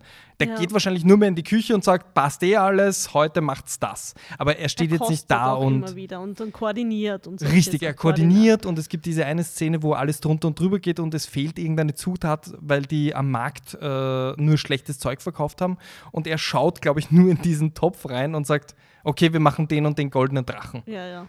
Und ja, also ohne dass er einen Kochlöffel in der Hand hält. Ja, ja. Er hat eine Lösung. Er weiß, Genau. er weiß was Sache ist. Richtig. Und da gibt es halt noch den Onkel, der, ähm, ich- ich weiß nicht, ich würde ihn jetzt nicht als Sidekick bezeichnen, aber er ist halt insofern wichtig, ähm, dass er, also er kennt, er kennt die Töchter, er sagt sogar in irgendeiner Rede, ich kenne deine Töchter besser als, äh, als du sie kennst. Ich weiß, was die Fehler sind, die du gemacht hast. Ich weiß, dass du Probleme hast mit der mittleren Tochter und ich verstehe mich besser mit der mittleren Tochter, als du dich mit deiner eigenen Tochter versteht. Aber irgendwie müsst ihr das irgendwann mal klären. Also der ist, ich will jetzt nicht sagen, er ist der Erzähler, aber er, er führt so quasi äh, das Ganze ein bisschen zusammen. Ja, er ist halt Und- so der, der. Reflektor, der äußere Richtig, Reflektor, richtig. so ein bisschen, würde ich sagen. Und Richtig. aber auch halt ein bisschen so Comic Relief. Äh, Sidekick. Comic Relief, aber auch äh, tragischer Relief, Ja. äh, denn äh, er ist einigermaßen krank und das ist auch so ein, ähm, ein kleiner Blick in die Zukunft. Du, äh, wir haben uns immer verausgabt, wir haben nie auf uns geachtet. Schau, wie es mir jetzt geht. Also der ist, äh, glaube ich, kurz, äh, er hat einen Herzinfarkt, Herzinfarkt er, ja. und kommt ins Spital und die Töchter, du siehst sie am Bett, wie als ob es ein richtiger Mhm. Onkel wäre, weil er miterzogen hat. Was wir, glaube ich, nicht einmal erwähnt haben, es gibt keine Mutter. Also Stimmt. die, Na, ist, die ist die ist tot. Ja, ja, aber erzählt, das ja. wissen wir so, vielleicht. ja. Es Na, gibt keine Mutter, weil die ist alleinerziehend, glaube ich. richtig. Also der Vater Allein, ist alleinerziehend. Ja. Also wir erwähnen sie nicht, weil sie total langweilig Ja. ist, sondern einfach, weil sie nicht da ist, weil sie tot ist. Äh, und auch da hat er immer gesagt, so, er braucht keine neue Frau. Äh, er hatte eine Frau und das ist die Mutter seiner Kinder und bla. So. Ich glaube, jetzt habe ich aber alle wichtigen Personen erzählt, oder? Ich glaube auch, jetzt haben wir alle. Okay, so. Äh, und das Ganze spielt, äh, spitzt sich zu äh, zu diesem letzten Abendessen, wo man eben, äh, wo, wo, wo alle eingeladen werden, nämlich nicht nur die Familie, nicht nur die neuen Männer und die alten Männer und die neuen Freunde und es gibt, äh, es gibt äh, einige Bekanntgaben. Ich glaube zu dem Zeitpunkt, und das ist ein Mini-Twist, der eigentlich nichts zur Sache tut, aber die jüngste Tochter ist auf einmal schwanger Ja, und, und sie wird zu dem Freund ziehen In sein Äh, fettes Apartment. Ne? in sein super Apartment Ja. und sie werden sich nur mehr Emo-Musik zusammen anhören, weil er ist ja so ein tragischer Fotograf, glaube ich, oder? Ja, ja, deswegen das. Ja. Äh, genau, und sie werden Emo-Kinder großziehen. Und sie sitzen so alle da und feiern sich und das Leben. Und jetzt, lasse ich dich endlich diesen, Ah, ich glaube, diesen die super älteste, Twist. hat die älteste Tochter auch schon. Ja, stimmt. Die, sind Die schon- älteste sind Tochter hat schon den. Volleyballspieler. Wir Ja, sind schon ja. am Ende des Films Sind schon, quasi. er ist auch schon getauft, oder? Nein, er tauft. Er wurde christlich getauft alles, und alles, alles passt. Alles Ding. Naja, und dann kommt der Twist, dass eben äh, der Vater, einen, äh, der sich recht besauft, muss man sagen. Und, äh, Ja, da gibt es ordentlich die Kante. sich ordentlich Er die Kante. trinkt sich Mut an, Er glaube ich. trinkt sich ziemlich heftigen Mut an, also fast bis zum Verlust der Muttersprache, wie man so schön sagt. Überall schon so die Schnapsflecken und Ja. was auch immer. Und neben ihm sitzt jeden, jede, also diese besagte Mutter, mit der er sich eine Beziehung Die ältere von der, Nachbarin. die ältere Nachbarin, von der man glaubt, dass es da sie ja, die erwartet sich einen Antrag. Richtig, die sich dann halt dort sitzt und neben ihm schon immer so ein bisschen den Schnaps hält und ihn aber auch immer ein bisschen so wegnimmt und die sich daraufhin jetzt erwartet, die Liebeserklärung und den Antrag. Und jetzt, tja, nicht ganz, was er jetzt ähm, ankündigt, ist nämlich eine offenbar schon längere geheime Beziehung zu deren Tochter. Irre. 60-jähriger Mann, 30-jährige Frau. Ich- Sowas habe ich noch nie gehört. Un. Und alle fallen natürlich total aus den Wolken. Die äh, kettenrauchende, äh, immer den Schlapfen offen habende Nachbarin verstummt und oder Nein, nein, nein, sie, sie schreit, sie und schreit laut. Und, Ich glaube, hysterisch darf man nicht mehr sagen. Na, okay, Ja, es, es, es wirkt, es wirkt ja. laut. sie wird, sie wird, sagen wir so, sie ist nicht amüsiert. She is not very pleased. Alle anderen sind auch etwas verstört. Und ich muss sagen, ich war auch ein wenig verstört. Es hat natürlich dann, das ist natürlich noch wichtig zu erklären. Das haben wir schon wieder was vergessen. Natürlich, die kleine ist Die Kleine. alleinerziehende Genau, Mutter. also eben jene Frau, zu der er, der Nachbarin und der Freundin seiner Töchter, zu der er schon länger diese Beziehung hat, hat eine kleine Tochter, ähm, für die er immer wieder Essen kocht. Mhm. Und dass er ja immer wieder. Die ist ungefähr fünf bis sechs ja, Jahre. ich glaube, so geht schon in die Schule oder Ja. so. Aber kriegt halt immer wieder das Essen von ihm mit und zwar das gute Zeug, weil das wirklich gut frisch gekochte und jetzt Aufgeblasene so, Gänse und so. ja, alles, was halt immer in so, so eine kleine Pausenbox so passt, eine aufgeblasene Gans. Und ähm, ja, und das erklärt natürlich dann auch äh, retrospektiv betrachtet, warum er sich so um dieses Kind und die Gunst dieses Kindes, dieser Tochter ähm, kümmert. In dem Sinne ist das dann die vierte Tochter, würde ich fast sagen. Ne? Doch Stimmt. nicht gestrichen. Ha, Doch haben sie die Drehbuchautorin gestrichen. doch übers, äh, Ja. übers Ohr gehauen. Aber das hat mich schon irgendwie irritiert. Also, A, diesen Twist habe ich irgendwie nicht äh, erwartet und irgendwas, aber vielleicht ist das dann so diese, die, vielleicht ist das jetzt Ageism, vielleicht ist das dann diese Altersdifferenz, die mich dann doch irgendwie, Ja, weißt du, Okay, so. 94 war das noch nicht so. Es war äh, eine andere Welt. ja, wahrscheinlich. Da hat man sich noch gedacht, besser ist die alte. Zeitsprung vier Monate und die Junge ist Prego. Ja! Der Alte hat noch gedacht, okay, ich, da ist noch ein bisschen Tank im Tiger. ich ich gehe zwar, ich gehe jetzt eh in Pension, da kann ich mich auch gleich um das Kind kümmern. Ja, ich glaube, er braucht immer noch äh, Kinder im Haus anscheinend. Das ist so ein bisschen, aber ja. Richtig. Das war- und das und jetzt aber eigentlich der schönste Twist.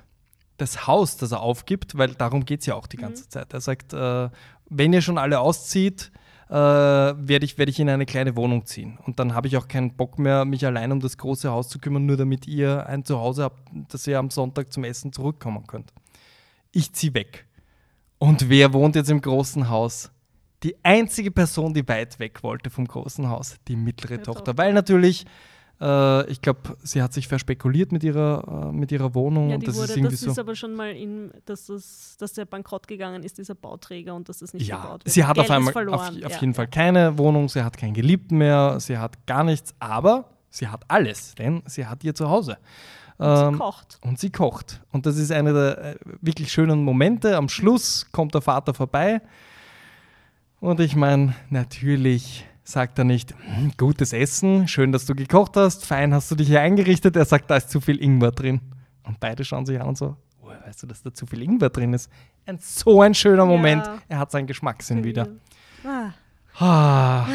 Puh, ganz schön viel passiert in dem Film. Ähm, 1994. Äh, es war eine unheimliche Erfolgsstory, dieser Film. Äh, Oscar nominiert für äh, beste, nicht beste irgendwas, sondern Best, Best Foreign Film. Best Foreign Language Film, richtig. Ja, Foreign Language hat das damals noch Ein, geheißen. ein 1,5 Millionen Budget, das sie in 24 Millionen Umsatz verwandelt haben. Also ich meine, solche, solche Die Zahlen, das gibt es überhaupt nicht mehr.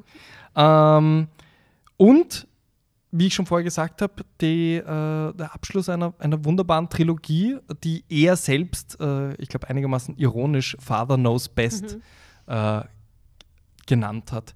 Ich glaube, es ist wirklich, also es reicht natürlich, wenn man jetzt nur einen sieht, um, um, um, um, um den Film genießen zu können. Aber ich finde, alle drei sind wirklich eine, eine, eine, eine schöne Erzählung von verschiedenen Vatertypen äh, und verschiedenen Vaterbeziehungen. Ähm, du hast, Aber findest du, dass die Vatertypen so Find ich unterschiedlich sind? Ich finde ich schon, ich finde, so. dass der, ich finde, er hat es auch immer, ich meine, es ist Also dasselbe, es ist derselbe Hauptdarsteller, es ist immer der Xiong Lung, der, der die Mhm. Väterrollen spielt. Und ich finde, er macht das total unterschiedlich. Du hast im ersten Film, den du jetzt, Nicht was du mir jetzt glauben musst, Ja. äh, einen Vater, der quasi, ähm, ja, der, der, der klassische, der klassische, als ob ich so viele Beispiele kennen würde, aber der, im, der migrierte Vater, der sein Zuhause, der kein Zuhause mehr hat und der quasi geduldet wird von der amerikanisch-chinesischen Familie äh, und der sich unwohl fühlt in seinem ähm, in seiner Position, weil er es halt gewohnt ist, der, das Oberhaupt einer Familie zu sein und auf einmal ist er quasi der Hauptgast, der so ein bisschen ihm wird nicht einmal zugetraut, dass er, dass er spazieren gehen kann, weil wer weiß, vielleicht verlieren wir ihn. Ja, man verliert ihn dann auch, als er einmal um den Block geht. Ähm, aber der halt früher trotzdem so ein, ein, ein äh, Kung-Fu-Meister war. Nein, es ist nicht Kung Fu, Tai das ist ein. Blödsinn. Tai Chi, Dankeschön. Tai Chi-Meister war und der eine, eine, eine wahnsinnige körperliche Kraft und, und Ruhe und Aus, äh, Ausstrahlung hat, aber das Leben nicht mehr unter Kontrolle hat. Jetzt weiß ich schon, dass du das gleich siehst mit einem Koch, der, der sein Geschmack nicht mehr unter Kontrolle hat. ja, aber er ist trotzdem. Ja, okay. Ja, okay. Okay, gehen wir zum mittleren Vater, der wirklich ganz anders ist, der einfach nur auf Besuch kommt und äh, dem man quasi Wahrheiten nicht zutraut. Äh, weil nämlich sein Sohn, wir reden jetzt vom mittleren Film, The Wedding Banquet, äh, sein Sohn äh, ist schwul und traut sich nicht, ihm zu sagen, deswegen äh, täuscht man eine, eine Hochzeit vor zu einer Bekannten, die eine Hochzeit braucht für eine Green Card. Ein bisschen verworren. Aber der ist schon noch ein Familienoberhaupt, vor dem der Sohn so eine Mischung aus Respekt und Angst hat. Nämlich nicht nur Angst, ihn zu verletzen, sondern eben Angst auch äh, Werte äh, aufzubinden, mit denen er nicht umgehen kann. Glaubt er. Dabei ist er Wahrheit die einzige Person in der Familie, die absolut damit umgehen kann. Ja, ja. Also das sind, finde ich Schon, ja, sind schon Ich unterschiedliche. Finde, ich finde halt so eine, in dieser, eher in dem Sinne vielleicht, dass man sagt, so diese äh, übermächtigen, diese Familienoberhaupte. Also ich finde, es Also sind alles drei so alle- Familienoberhaupte. Also ohne jetzt Pushing Hands ähm, Mhm. gesehen zu haben, finde ich schon, dass das so dieses, so dieses Familienoberhaupt, an, de, an dem man sich orientieren soll, weil die Töchter versuchen ja genauso, es dem Vater irgendwie recht zu machen und ihn nicht zu verletzen und Zwei. Zwei. Zwei von drei ist kein schon schlechter Schnitt. Gut, ist schon ganz gut, finde ich. Also ich, ist wenn ich gut. drei Kinder habe und zwei Ja. davon sind eh okay, denke ich Ja. mir, Und dann auch noch das vierte. das vierte, äh, zu dem es überhaupt kein Drehbuch gibt. Ja. Also du meinst das Das vierte, das da im Anmarsch ist, das weil sie Prego ist ist. und das fünfte das Stiefkind quasi. Ach so, ja. Was ich mir sehr schwierig vorstelle bei Eat, Drink Man Woman, das ist jetzt das Letzte, was ich dazu sage, ist die Beziehung zwischen ihm und seiner neuen Schwiegermutter. Uh, das wird schwierig. ungut, ungut, ja. Ähm, er verdankt Wedding Banquet, also Mhm. sprich dem zweiten Film, äh, dass er seinen vierten Film machen durfte. Nämlich, nachdem der schon ein Erfolg war in äh, Berlin, hat man gesagt, wie schaut's aus, Engli? Möchtest du dich an ein Jane Austen Buch äh, versuchen? Und er geht zum ersten Mal nach Europa und macht dort Sense and Sensibility. Und das war einer der Filme, und das, das ist ein furchtbares Vorurteil, das ich sofort selber hier entkräfte. Ich habe mir gedacht, Hugh Grant Mitte der 90er, Jane Austen, ich weiß nicht. Was für ein großartiger Film. Und ich muss auch sagen, ich bin ja wirklich kein Hugh Grant-Fan, wirklich nicht. Ja. Aber da mochte ich ihn.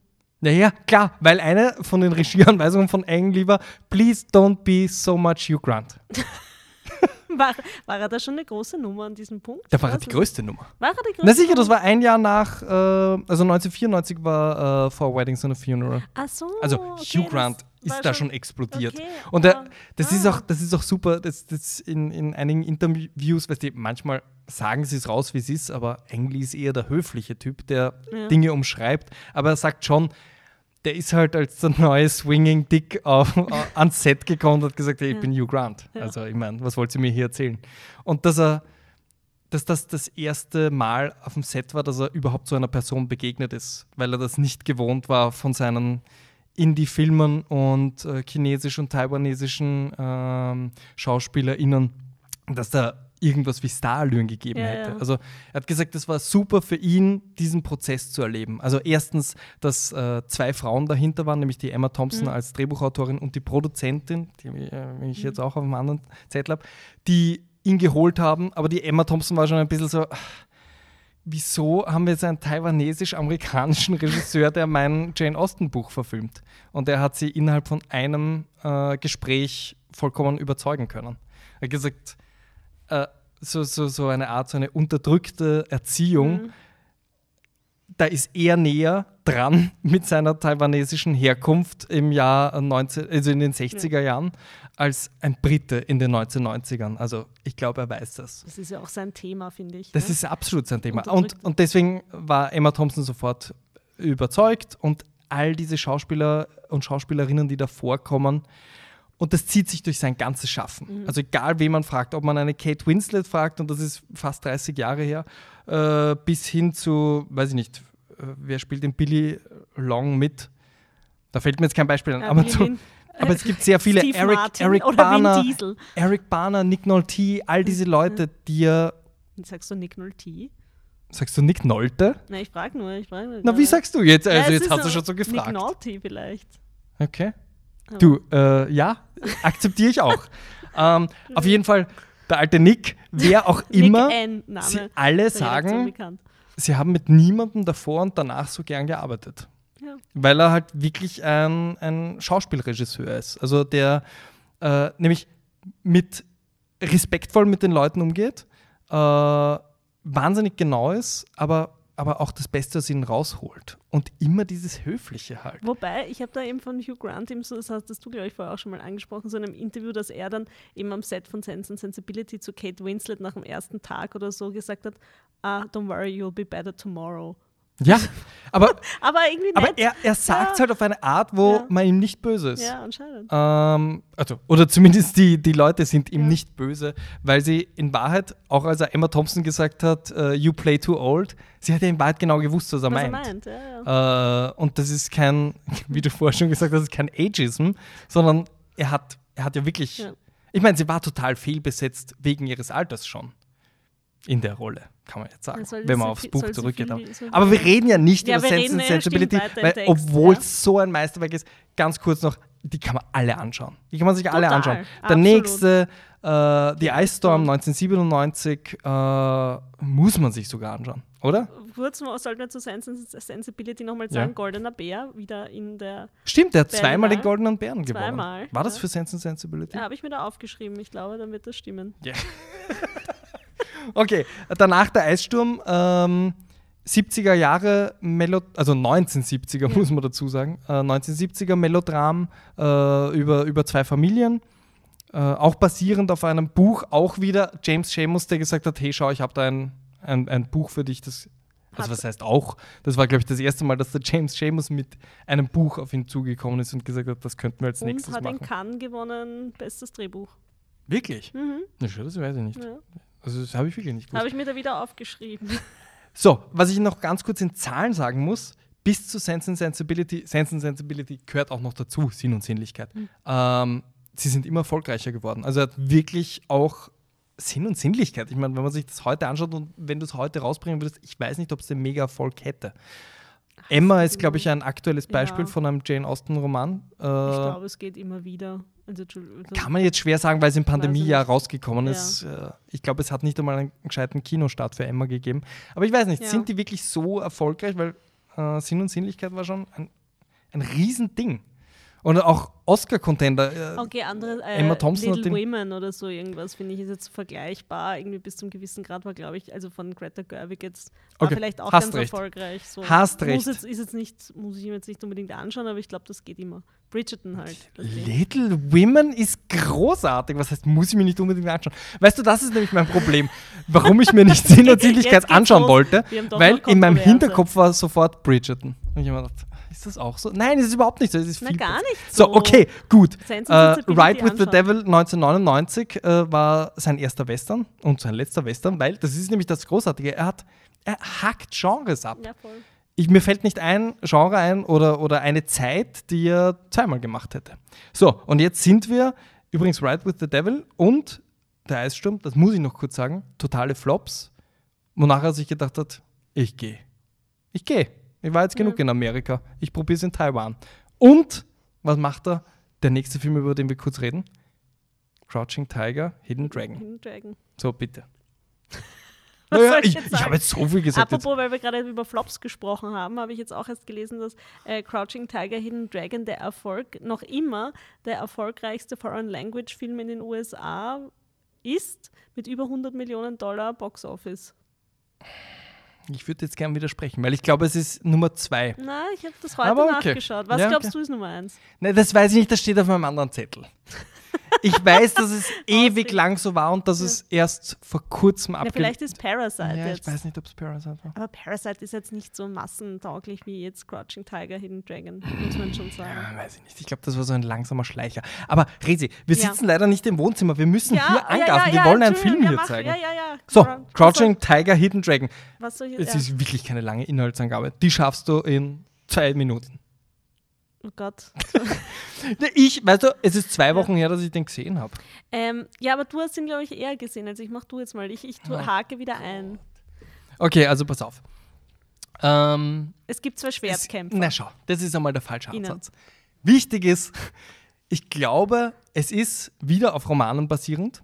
Äh, und zwar Mhm. auf sogenannten Wuxia oder Wuxia. Ich weiß es nicht. Aber das ist sowas wie, er sagt selber, es sind Schundromane. Also Ja. Mhm. er sagt Pulp Fiction. Äh, es ist jetzt nicht hochwertige Literatur, äh, Literatur, aber es ist wahnsinnig populär. Also Jerry jedes, Cotton, jede, Jerry Cotton. Jerry Cotton sagen, Ja, okay. ja. Sagen wir, es ist Jerry Cotton.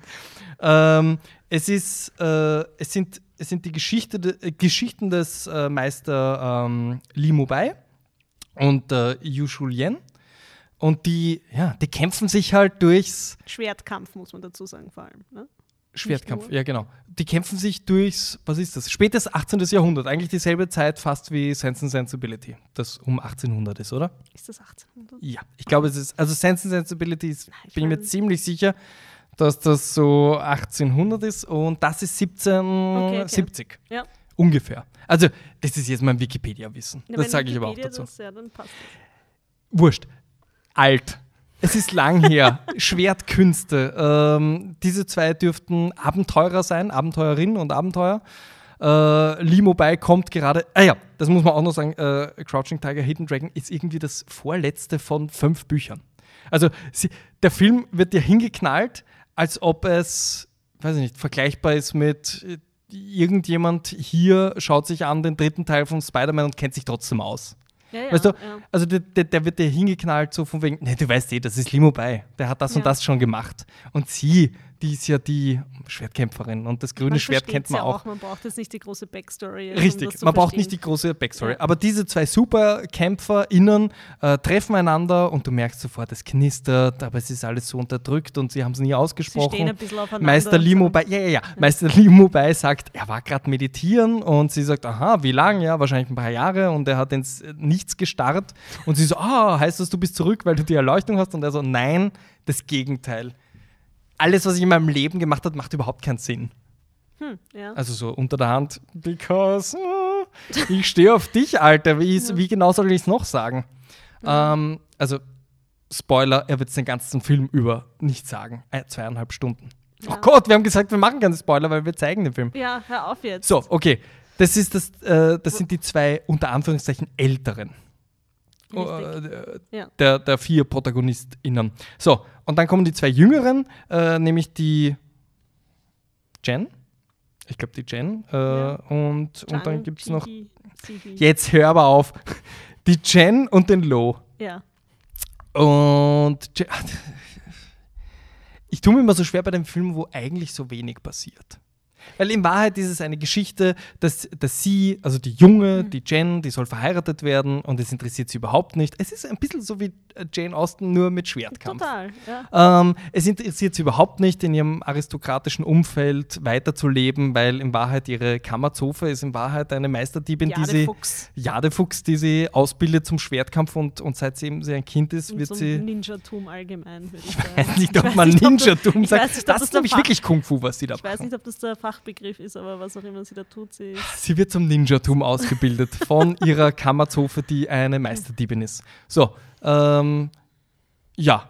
Was ist, was ist die Handlung? Dann geht es Nein, es außerdem geht, darum, äh, dass die- sie dieses Schwert, Genau, die, die, Schwer, die ältere Schwertkämpferin bekommt den Auftrag, dieses ganz tolle Schwert äh, irgendwo hin zu überführen. genau, weil ihr Genau. Job ist es, sie ist Sie ist so si- Sicherheitsbeamtin. sie ist so ist quasi Securitas. Genau, Securitas quasi.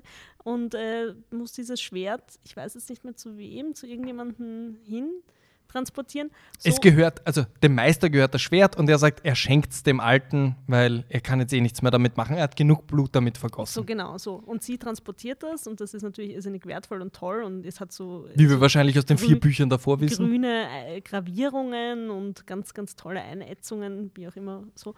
Und das wird dann geklaut und wer klaut's? Zufälligerweise die, Vergessen. Die Jadefuchs?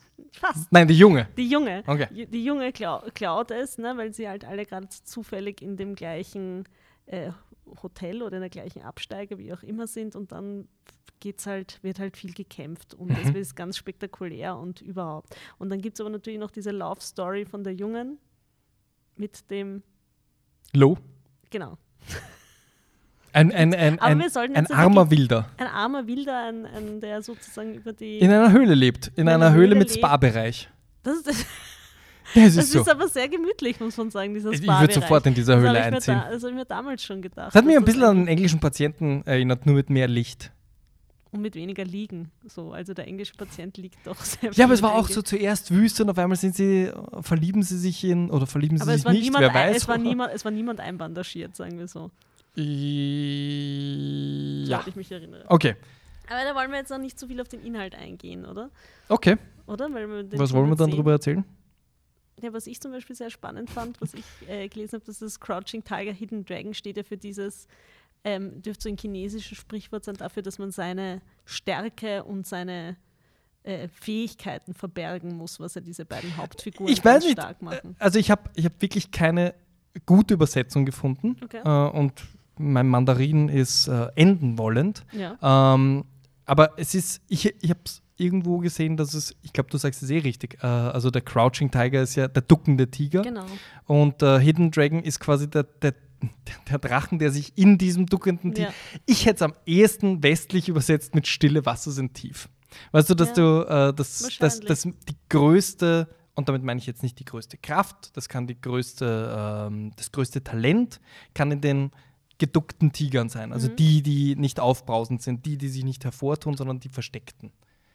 Ja, Stille Wasser sind tief, oder? Ja, Passt aber es stille überhaupt Wasser nicht? Ist, ja, weiß ich, nicht. Ich, ich weiß, was du meinst. Ich weiß nicht, ob es ganz präzise ist in dieser Hinsicht, aber Okay, und die zwei Jungen, äh, glaube ich, also die Namen, die die beiden haben, sind Teile dieser, dieses Wortspiels. hm, okay. Ach so, ich dachte, ich kriege jetzt einfach ein Ja, stimmt, habe ich Ja. auch gesehen. Nein, also, hm, interessant. Genau. Ähm, wofür der Film natürlich berühmt geworden ist, äh, sind die Kampfszenen. Hm. Also deswegen auch einer der, der erfolgreichsten Filme, wie du schon Ja. sagst. Sein erfolgreichster Film. Ähm, ich weiß nicht. Ich, ich tue mir ein bisschen schwer, über den Film zu reden, weil ich ein absoluter Amateur bin. Weißt du, ich kann es nicht vergleichen mit, äh, was weiß ich, mit, mit anderen großen Filmen aus dem, aus dem Genre.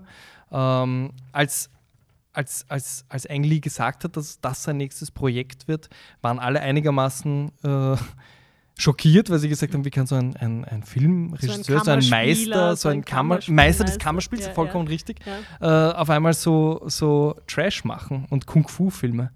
Und was er äh, dorthin gezaubert hat, ist weit jenseits des Kung-Fu-Films. Ich meine, abgesehen davon, dass du beim, beim Kampf, Choreografien, dass, dass wir das sehen werden, Choreografien, Kampfchoreografien, die man davor so selten Zumindest gesehen hat, glaube ich. ne, man sagen. ähm, obwohl es natürlich dasselbe äh, Kampfchoreograf war, der ein Jahr davor die Matrix gemacht hat. Und ich glaube, die, die, der James Seamus sagt immer, es ist it's such a shame, dass man äh, im Jahr 2000 nur mehr gesagt hat, ja, der hat Matrix gemacht, wobei er wirklich einer der ganz großen des, ähm, des Martial Arts und Kung Fu Films war. Ja, ja. Immer schon. Also aber da, da, muss ich jetzt sagen, da kenne ich mich halt jetzt auch zu wenig aus bei Deswegen habe ich das einführend gesagt, dass ich. Weil, ich, weil ich halt jetzt auch finde, zum Beispiel, vielleicht gibt es, also aber damals hat das halt so, finde ich, äh, einen geflasht, diese ganzen, dann springen sie auf den Dächern herum und das war ja alles mit diesen, mit, was ja heute auch gang und gäbe ist, ähm, dass du Leute an Drähte hängst und mit diesen Drähten durch die, durchs Studio hupfen lässt oder wo auch immer. Das stimmt schon, lässt. aber das ist jetzt der rein technische ja, aber das Aspekt. War damals, glaube ich, jetzt auch Ich glaube nicht, dass das, weil du gesagt hast, für westliche Augen, ich glaube, das war schon was Besonderes. Ja, weil, ja, ne, für was westliche man, Augen, aber was ich man, weiß nicht, ob was das, das Besondere an dem an den Choreografien auch ist, und das hat quasi dieser, der, der Name, den ich jetzt nicht aufgeschrieben habe, dieser Choreografiemeister, gesagt, dass er noch nie äh, in seinem ganzen Leben so viel Vorbereitungszeit hatte, ah. weil er hatte ein Jahr Zeit und hat gesagt, okay, jetzt hole ich wirklich alle Tricks, die ich mir immer aufgespart habe, raus. Äh, und deswegen glaube ich schon, mhm. ist es etwas, das man noch nie davor so gesehen hat. Und ähm, weil halt CGI oder was auch immer die Computer so weit waren, dass du diese ganzen Kabel wirklich gut rausretuschieren konntest. Das war ja zu, bis zu diesem Zeitpunkt. Also 2000 war das ja auch noch nicht äh, gang und gäbe, dass man sagt, scheiß drauf, machen wir ja vor dem Greenscreen. Vollkommen richtig. Immer? Ich weiß allerdings nicht, wie es dir mit äh, Kampfszenen geht. Mir sind sie meistens relativ wurscht. Äh, ich meine, klar, wenn man sich anschaut, ist es schön anzuschauen. Was für mich das Besondere ist, ist, dass Ang Lee Kampfszenen äh, benutzt, also nicht inszeniert, mhm. sondern wirklich benutzt, wie, weiß ich nicht, ein Paul Verhoeven oder Verhoeven äh, Sexszenen einnutzt. Mhm. Das ist nicht einfach ein Gimmick oder ein, ein Füller oder, oder, oder das, was, was den Schauwert ausmacht. Das ist jedes Mal eine Erweiterung von der Handlung. Mhm. mhm. Du hast die Beziehung zwischen den Leuten, die in diesem Kampf oder drei oder vier Leuten, die in den Kampf involviert sind. Und sie schreien sich auch dazwischen an und geben sich so die One-Liner immer wieder. Ne? Richtig. Also was ist, ja auch die Handlung vorantreibt. Sie könnten ein Walk and Talk machen auch, aber sie machen es halt, während sie. Richtig. Also es ist nie ein äh, Protagonist muss von A nach B und diese, diese, diese, diese Kampfgegnerin oder Kampfgegner ist im Weg. Das ist es nie. Es ist immer ein, entweder wir lernen uns gerade kennen oder eigentlich möchte ich dich unterrichten und eigentlich sind das deine mhm. Fehler, bis hin zu einem äh, Mutter-Tochter-Konflikt, mhm. einem, einem ausgetragenen ja. mit, jetzt holen wir die Messer raus. ähm, und das finde ich das Faszinierende, abgesehen davon, dass es natürlich einen immensen Schauwert gibt an, an diesem Ja, auch Ballett. diese Kampfszene, die die beiden jüngeren äh, Liebenden ja dann noch miteinander haben, ist ja auch total schön und emotional dann am Ende. Ne? Mhm. Das ist ja auch so ein, also wo einfach ein emotionaler Mehrwert dabei ist und es ist jetzt nicht nur so ein, okay, wir hauen uns jetzt die Schädel ein. Genau, hundertprozentig. Ja. Ähm, das klingt jetzt natürlich furchtbar für die ZuhörerInnen da draußen, wenn ich jetzt schon sage, hast du noch was zu sagen über Crouching Tiger Hidden Dragon? Weil es gibt wirklich noch viel zu sagen. Warte, äh, ich schaue kurz, ob ich noch irgendwas notiert habe. Du jetzt schaust nach. Äh, na.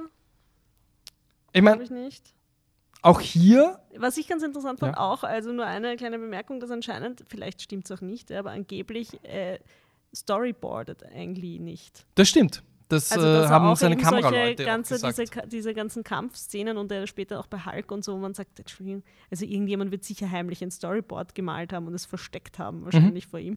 Aber dass er das per se nicht macht, finde ich auch interessant, dass das so ganz unterschiedliche Herangehensweisen bei so einem doch technisch so anspruchsvollen Film irgendwie. Aber ja, Vollkommen richtig. Ähm, auch wenn du jetzt halt gesagt hast, das ist nämlich sein nächster Film und wie ich finde, äh, das, ja, Ende, das Ende seiner Teenager-Trilogie, ja. auch wenn das noch nie so jemand gesehen hat, glaube ich. Trademark. äh, aber ich finde Ice Storm, Ride with the Devil äh, und Hulk sind seine Teenager-Trilogie. So, jetzt habe ich es gesagt. Okay. warum? Wir haben keine Zeit, dass ich das jetzt erkläre. Und sein nächster Film 2005 ist jetzt der letzte, den wir besprechen, äh, nämlich Brokeback Mountain. Mhm. Halleluja, was für ein Meisterwerk. Oh Gott. du fängst auch jetzt schon so zum Weinen an. So schön. Ich habe dir gesagt, wenn ich zum Schlucken anfange, musst du jetzt weiterreden. Magst du jetzt die Inhaltsangabe bringen? Oder auch nicht? da schaffe ich es, glaube ich. Da schaffe ich es besser. Da kann ich auch die Namen der Figuren gut aussprechen. es, geht um, es geht um zwei äh, Cowboys, die äh, zu einem wirklich ziemlich schlecht, also die sich nicht kennen und die als Saisonarbeiter so einen Job irgendwo in den Bergen. Kontext 1960er. 1960er Jahre, ja.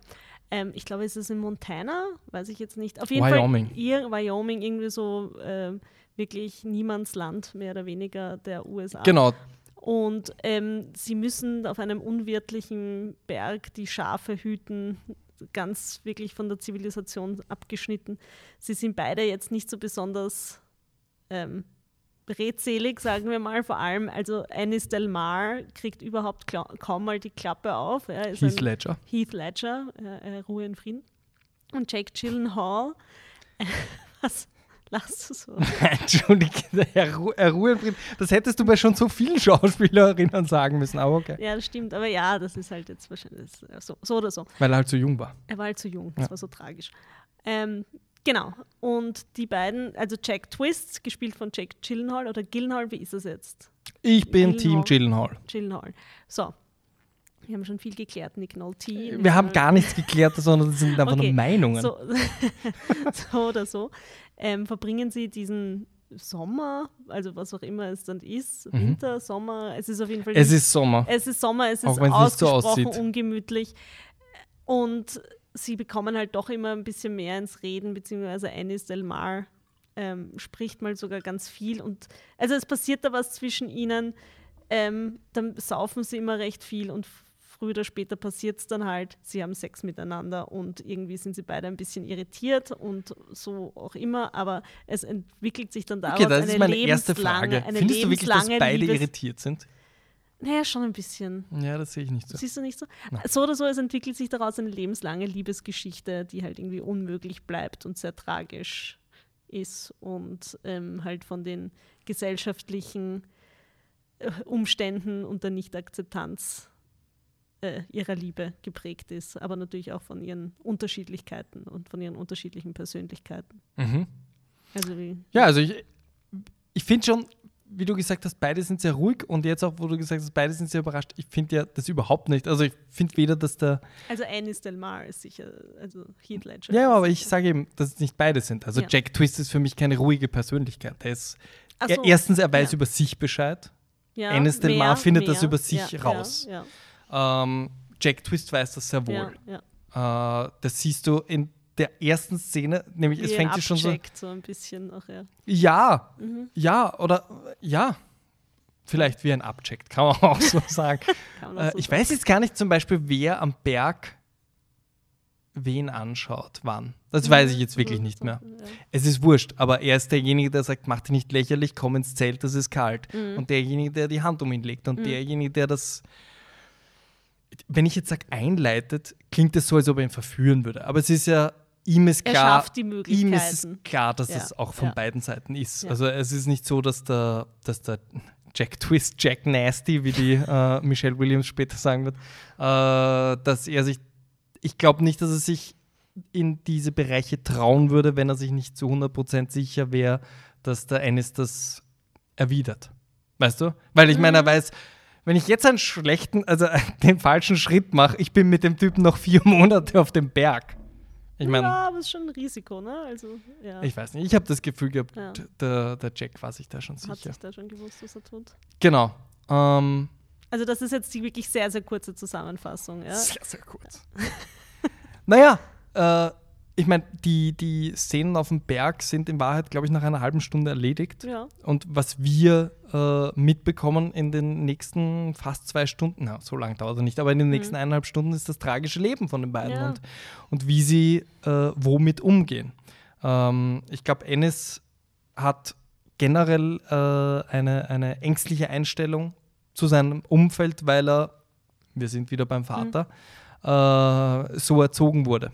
Ja. Äh, der hat ihm ein schreckliches Bild gezeigt von, von äh, einem, einem Äh, ein, äh, einem, ich glaube, ein Mann, der zu Tode geschleift worden ist, ne? War das Genau, er hat so? gesagt, es, in einem der Dialoge, wo äh, Jack Twist, also der Jake Gyllenhaal oder Mhm. Gyllenhaal, irgendwie versucht, ihm klarzumachen, dass sie sich vielleicht nicht den Rest ihres Lebens verstecken sollten, sondern möglicherweise in Betracht ziehen, ihr Leben gemeinsam zu verbringen, erzählt er eben die immer, ja. Mhm. Story, dass sein Vater, äh, dass es damals zwei Old Queer Guys gab, die haben zusammen gelebt. Mehr sagt er nicht. Er sagt Ja. nicht, die waren ein Paar, die haben geheiratet. Er sagt, das waren zwei alte Typen, die in Mhm. einer Ranch zusammengelebt haben, auf einer Ranch. Und irgendwann hat der Vater ihn mitgeschleift und hat ihm gezeigt, schau, was wir mit solchen Mhm. Leuten machen. Und er war halt, ja, sie haben ihn, äh, ich glaube, an, an seinem Hoden irgendwo hingeschliffen. Einen alten Mann. Und er hat auch noch gesagt, das waren die two toughest guys, äh, die er so gekannt hat. Und trotzdem Ja. ist man vor, vor, vor, diesem, vor diesem Umfeld nicht gefeit. Vielleicht sollte man auch noch sagen, dass das Ganze auf einer Kurzgeschichte beruht. Annie Proul. Genau. Genau. Also das hast du die gelesen mal? Ich fand, ich habe die tatsächlich mal gelesen. Das ist wirklich, also der Film ist so eine Destillation dieser, ähm, dieser Kurzgeschichte, Mhm. obwohl die ja wirklich, ich glaube, das sind keine zehn Seiten oder so, aber das ist wirklich erstaunlich. Mhm. Habe ich selten so eine gute Literaturverfilmung in dem Sinne. Selten auch, dass die äh, Autorin sagt, beste Verfilmung. Ja. Bestmöglich mein, mein, meine, meine Seiten Ja. auf die Leinwand gebracht. Mhm. Also ist ja meistens eher das Gegenteil. Ja, wenn man Stephen King oder so. Genau. Ähm, ja, obwohl das ein Film ist, der von zwei Cowboys, von zwei männlichen Cowboys äh, erzählt, die die Liebe zueinander finden, ist es einer, ein Film, der vollgepackt ist mit ein paar der besten weiblichen schauspielerischen Leistungen und Rollen, die ich so in den letzten Jahren, Mhm. also meines Erachtens nach. Also ich finde, es ist wirklich die Geburt einer großartigen ähm, Michelle Williams, Mhm. die ich glaube, sich so ein bisschen emanzipiert hat von äh, Dawson's Creek zu dem Ja. Zeitpunkt noch. Ich meine, jetzt verbindet man sie klassisch mit, Mit mit, dem Independent ja, ja. Arthouse-Film. Ähm, damals war das schon Damals so, ah, Jen. Jen. Ähm, dasselbe gilt für, für Anne Hathaway, die. Disney-Prinzessin war und, und Disney-Knebelvertrag hatte. Sie musste danach auch noch, ähm, Weiter knebeln. wie auch immer die Filme hießen danach, aber sie war plötzlich Prinzessin und all diese Sachen. Also für sie war das ein, ein erster Und Schritt. sie auch super, finde ich. Eben als die Ehefrau von Jack Twist. Genau, die beiden sind die reiche, Ehefrauen. Die reiche Ehefrau. Die, die Michelle Williams ist Ja. die äh, Ehefrau von. Ennis, Genau. die äh, zwei Töchter mit ihm hat. Mhm. Ähm, die eine später dann Kate Mara wird. Ja. Ähm, und die äh, über ihn Bescheid weiß und damit nicht umgehen kann. Ja. Und sich neu orientiert. Ganz einfach. Das, was die andere vielleicht auch machen Also die, sollte. die Ehefrau. genau, die ja, Ehefrau. Die Michelle Williams sieht die beiden Genau. und weiß um ihn Bescheid. Ja. Aber erst als sie es tatsächlich sieht. Mhm. Die Anne ja, Hathaway. Sie, sie hat es geahnt, aber glaube ich schon noch ein bisschen. Ich sehe nicht Glaubst so. nicht? Nein, Ja. ich finde, ich find, das ist nämlich das, der Unterschied. Die Anne Hathaway hat es nie gesehen und weiß, von Weiß, Anfang ja, an. Bescheid. Also nicht von Anfang Fang an, an. Aber Man muss dazu sagen, dass Jack Twist auch sonst ein, ein begnadeter Rodeo-Reiter ist und da halt auch viele. so. Und das, da, da siehst du Verbindungen. Nein, nein, nein, aber so, dass Anne Hathaway für, äh, dafür, also die Figur von Anne Hathaway da an diesem Punkt ja noch sehr sich, wie soll man sagen, so sich ein bisschen blenden lässt von, Von seinem, seinem Rodeo-Ritt? von, seinem, von seiner Rodeo-Härte, da so nach dem Motto. Dass er, er tritt ja da auch auf, er, er macht das ja auch ganz bewusst. Das stimmt Das natürlich. ich. auch auch bei Ja. ihr gibt es einen, einen festen Vaterkomplex, weil Ja. ihr Vater doch ein sehr aufbrausender Typ ist. Traktorverkäufer, oder? Ja, aber ich meine, seine Person. Ja, er ist ein, ein fetter Typ, der den Raum einnimmt. Äh, der seinem Schwiegersohn jetzt unabhängig von seiner sexuellen Orientierung, aber ihn für ein Claudio, äh, Claudio, für einen äh, Rodeo-Clown hält. Ja, genau. Und dem das auch äh, sogar zwei Minuten nach der Geburt seiner Tochter Mhm. äh, spüren lässt und ihm den Schlüssel zuwirft und sagt, hol die Windeln. Mhm. Ähm, ich glaube, das macht natürlich was mit Anne Hathaway. Äh, die einzige Szene, wo du merkst, oder die einzigen Szenen, wo du merkst, dass Anne Hathaway sowas wie ähm, äh, Bewunderung für ihren eigenen Ehemann empfindet, ist erstens die, wo sie ihm knapp nach dem Rodeo äh, Rekord aufstellen sieht. Und die zweite ist, wo er seinem Schwiegervater zum ersten Mal und ich glaube auch zum letzten Mal die Meinung geigt. Mhm. Äh, also, wo er ihn anschreit und ihm sagt, dass er ihm, wenn er nochmal so einen, einen Kommentar wirft, den äh, Arsch versohlen wird. Mhm. Und du siehst halt ihren Stolz. So, ah, okay, ich habe doch einen aufbrausenden Mann und einen Mann, der auf den Tisch haut. Dennoch, was soll man sagen? Sie leben nicht das Leben, das sie äh, leben sollten, wie Ja. der äh, Jack Twist im. Ich weiß gar nicht, wie oft sehen sie sich? ich würde sagen, alle halben Jahre. Ja, ich glaube so dann irgendwann mal so einmal im Jahr, dann geht es immer Also wir reden fischen, jetzt wieder von Fishing Enes Del Mar und, Jack und Twist. Jack Twist, die sich Die zum so- Angeln immer treffen, Genau. unter Anführungszeichen. Das Ja. erzählen sie zumindest den Ja. Frauen. Ach Gott, so herzzerreißend, diese Szene. Welche jetzt? Ja, es ist so ein Ich bisschen. muss schon Es sagen, gibt so welche. viele. Naja, die, die besonders, wo es so ein bisschen so zum Showdown gibt, wie lange kann man das jetzt noch weitermachen? Ja, aber du musst immer an die Leute denken, die keine Ahnung Ja. haben, an welche Szene du jetzt ja. denkst. Okay, ich denke an die, als, Ja- als äh, Jack und Ennis mal wieder fischen sind, eine der vielen Male. Ja. Und ich weiß gar nicht mehr, was der Auslöser konkret ist. Auf jeden Fall beginnen sie zu streiten. Und Jack überlegt eigentlich, diese ganze Sache zu beenden, weiß aber eigentlich nicht, wie er das machen soll, weil er ihn, äh, bekannte, bekanntes Zitat, äh, I wish I, know how, I knew how to quit you. So. Ne? Ja. Ich Also- wünschte, ich wüsste, wie ich dich verlassen kann. Genau, so. Und was war der Auslöser für diesen Streit schnell? Naja, er sagt ihm übrigens, äh, Ah, dass wir im November kann ich nicht. Ah ja, genau. So Im November kann ich nicht, wir sehen uns erst wieder in einem Jahr. Ja, ja, genau, genau, so beginnt das. Naja, einfach total. Und äh, also es läuft halt dann darauf hinaus, dass halt diese ganze Beziehung oder das Jack Twist darauf hinaus die ganze Beziehung in Frage stellt und überhaupt. Und man dann ja auch diesen Schmerz sieht von Ennis, weil für den ist er halt der Einzige und überhaupt. Und ähm, es ist sehr tragisch. Und halt die Unmöglichkeit ja, und auch die Angst und äh, davor, das wirklich jetzt auch zu leben zutage tritt, was ja total tragisch eben ist. Ja, äh, tragisch fasst alles ganz gut zusammen. Ähm, nein, also Auch diesen Podcast. danke dafür. äh, unser tragisch ist, dass du das Gespräch. letzte Mal heute äh, zu Gast sein konntest.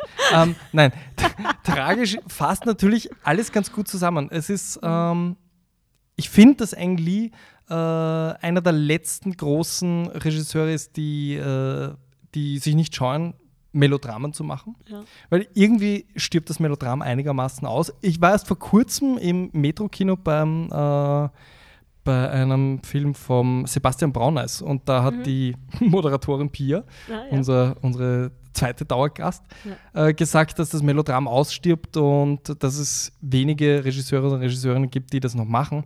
Und ich wollte fast rausschreien, hallo, hast du Ang Lee vergessen?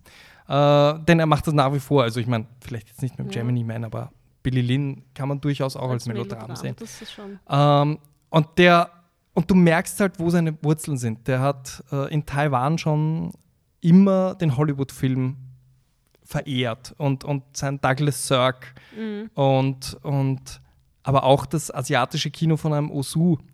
Also das sind alles seine, seine Vorbilder. Und das, warum, finde ich, warum das Melodram immer wieder, äh, Entschuldige, ich bin gerade so erschrocken, ich sehe gerade den Rack-Knopf nicht mehr rot. Aber egal. ähm, Okay, dann haben wir es halt nicht aufgezeichnet.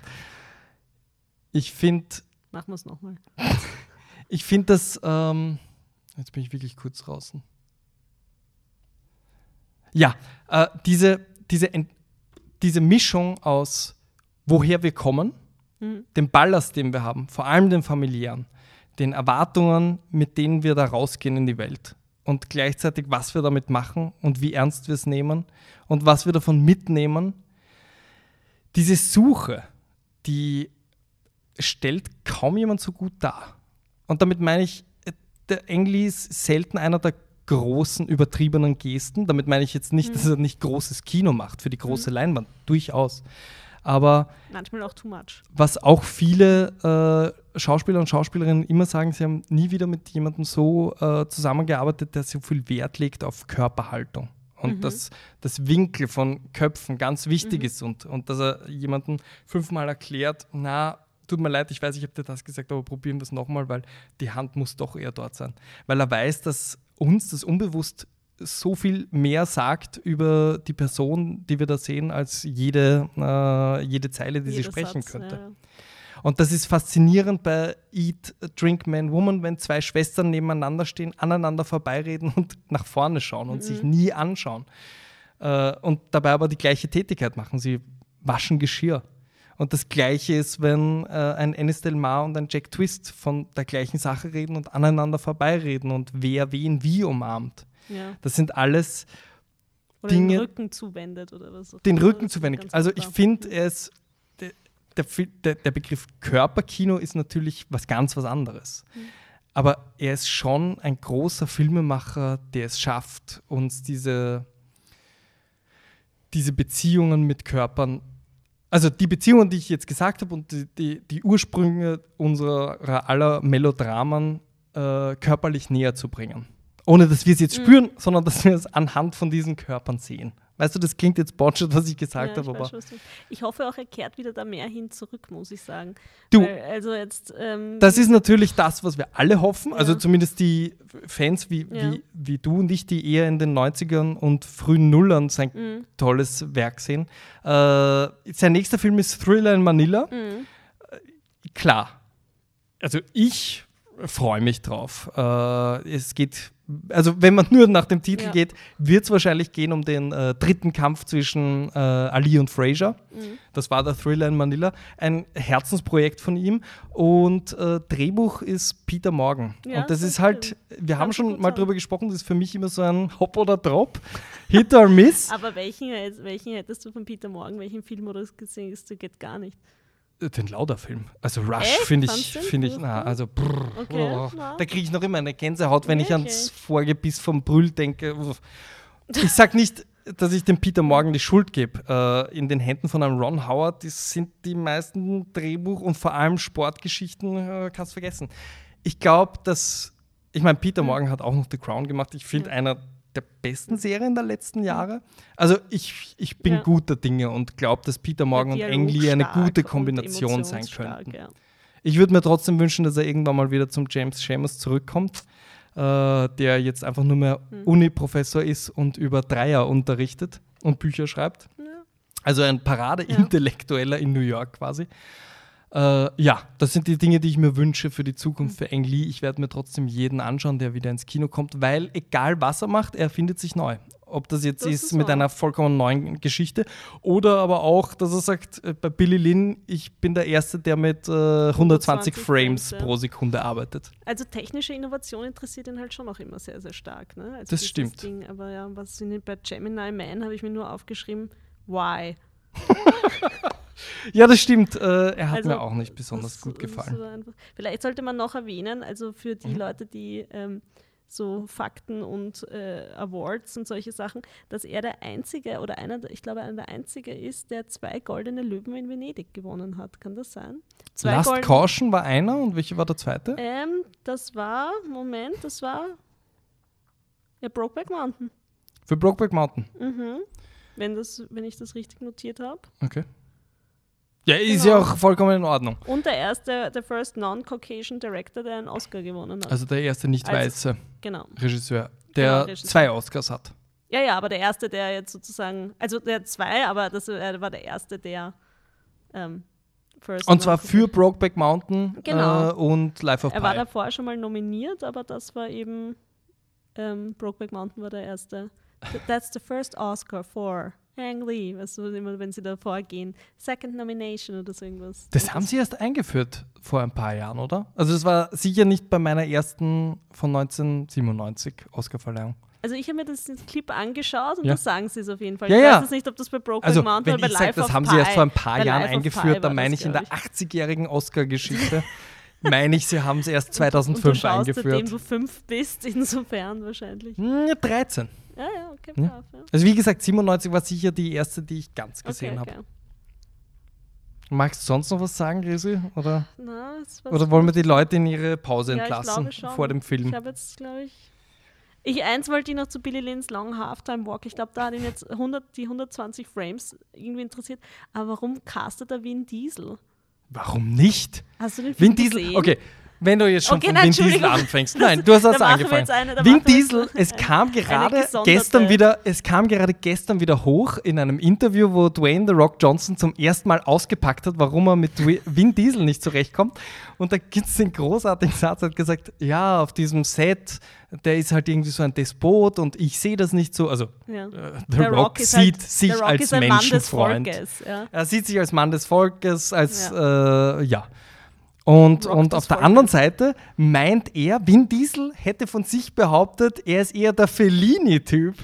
Was auch immer das heißen mag. Aber ich finde es großartig, dass Fellini äh, und Vin Diesel in Vin Diesels Kopf eine Person sind. Und wir dürfen nicht vergessen, Vin Diesel hat ja damals, äh, aber auch das haben wir schon mal erwähnt, äh, sein Regiedebüt ist von Steven Spielberg entdeckt worden und er hat gesagt, das wird die neue Zukunft des Filmemachens werden. Er hat Vin Diesel extra zu ähm, besetzt äh, beim Soldat James Ryan, wo er auch mitgespielt hat, weil er ihm gesagt hat, komm ans Set und schau mir zu, du kannst was lernen, aber ich glaube, du bist ein großes Talent. So, jetzt sagst du nichts mehr, Rese. Vin Diesel, er hat leider nie wieder Regie geführt irgendwo, glaube ich. Also vielleicht kommt das jetzt, vielleicht kommt das jetzt. Und ich meine, Vin Diesel, weißt du was? Der hat ja auch äh, in einem Sidney Lumet-Film mitgespielt. Ich, Welchen ich Regisseur von Dwayne The Rock Johnson kannst du aufzählen? Auf die Gache. Ich, ich sehe schon. Ja, ich merke auch, diese ein gutes Schlusswort. ist für ein anderes Mal gedacht. Resi, danke vielmals, dass du äh, zum siebten und wie wir schon geklärt haben, letzten Mal. Jetzt sei äh, nicht so, jetzt darf man nicht mehr, mehr einen Witz machen. Nein, äh, du bist auf jeden Fall wieder bei den, äh, wenn es wieder die Felix Awards ja. gibt, äh, lade ich niemanden anderen ein, außer dich, ja, jetzt Resi. Ist zu spät, dreimal muss ich kommen, finde ich das schon, und dann darf eventuell mal wer andere. Äh, ja, schauen wir mal. Ja. Ich habe mich sehr gefreut. Ich freue mich jetzt sehr auf den Film. Ähm, und ja. Ja, ich, es ist jetzt blöd, ich mag mich nicht von dir verabschieden. Wir ja, gehen jetzt gleich auf ein Getränk und dann. Aber Sinne, danke vielmals, danke dass du da warst. Ich bedanke mich noch schnell äh, bei dem vollen Saal hier äh, und bei der Viktoria Pelzer vom Stadtkino, dass sie uns wieder hier reingelassen hat. Danke vielmals. Und auch danke vielmals äh, an die Saalregie für die großartige Unterstützung. Gut.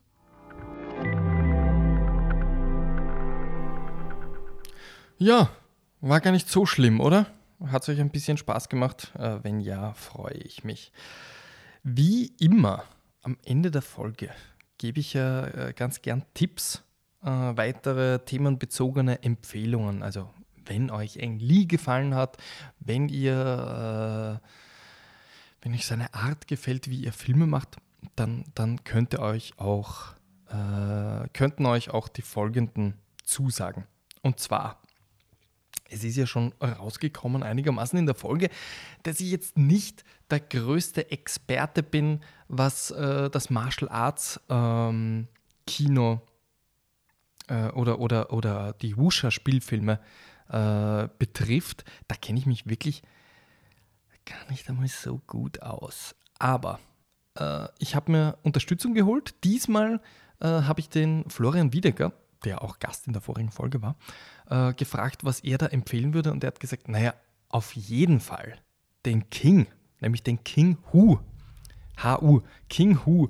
Ähm, es ist, äh, er, er meint, ganz einfach, schau dir Crouching Tiger, Hidden Dragon an.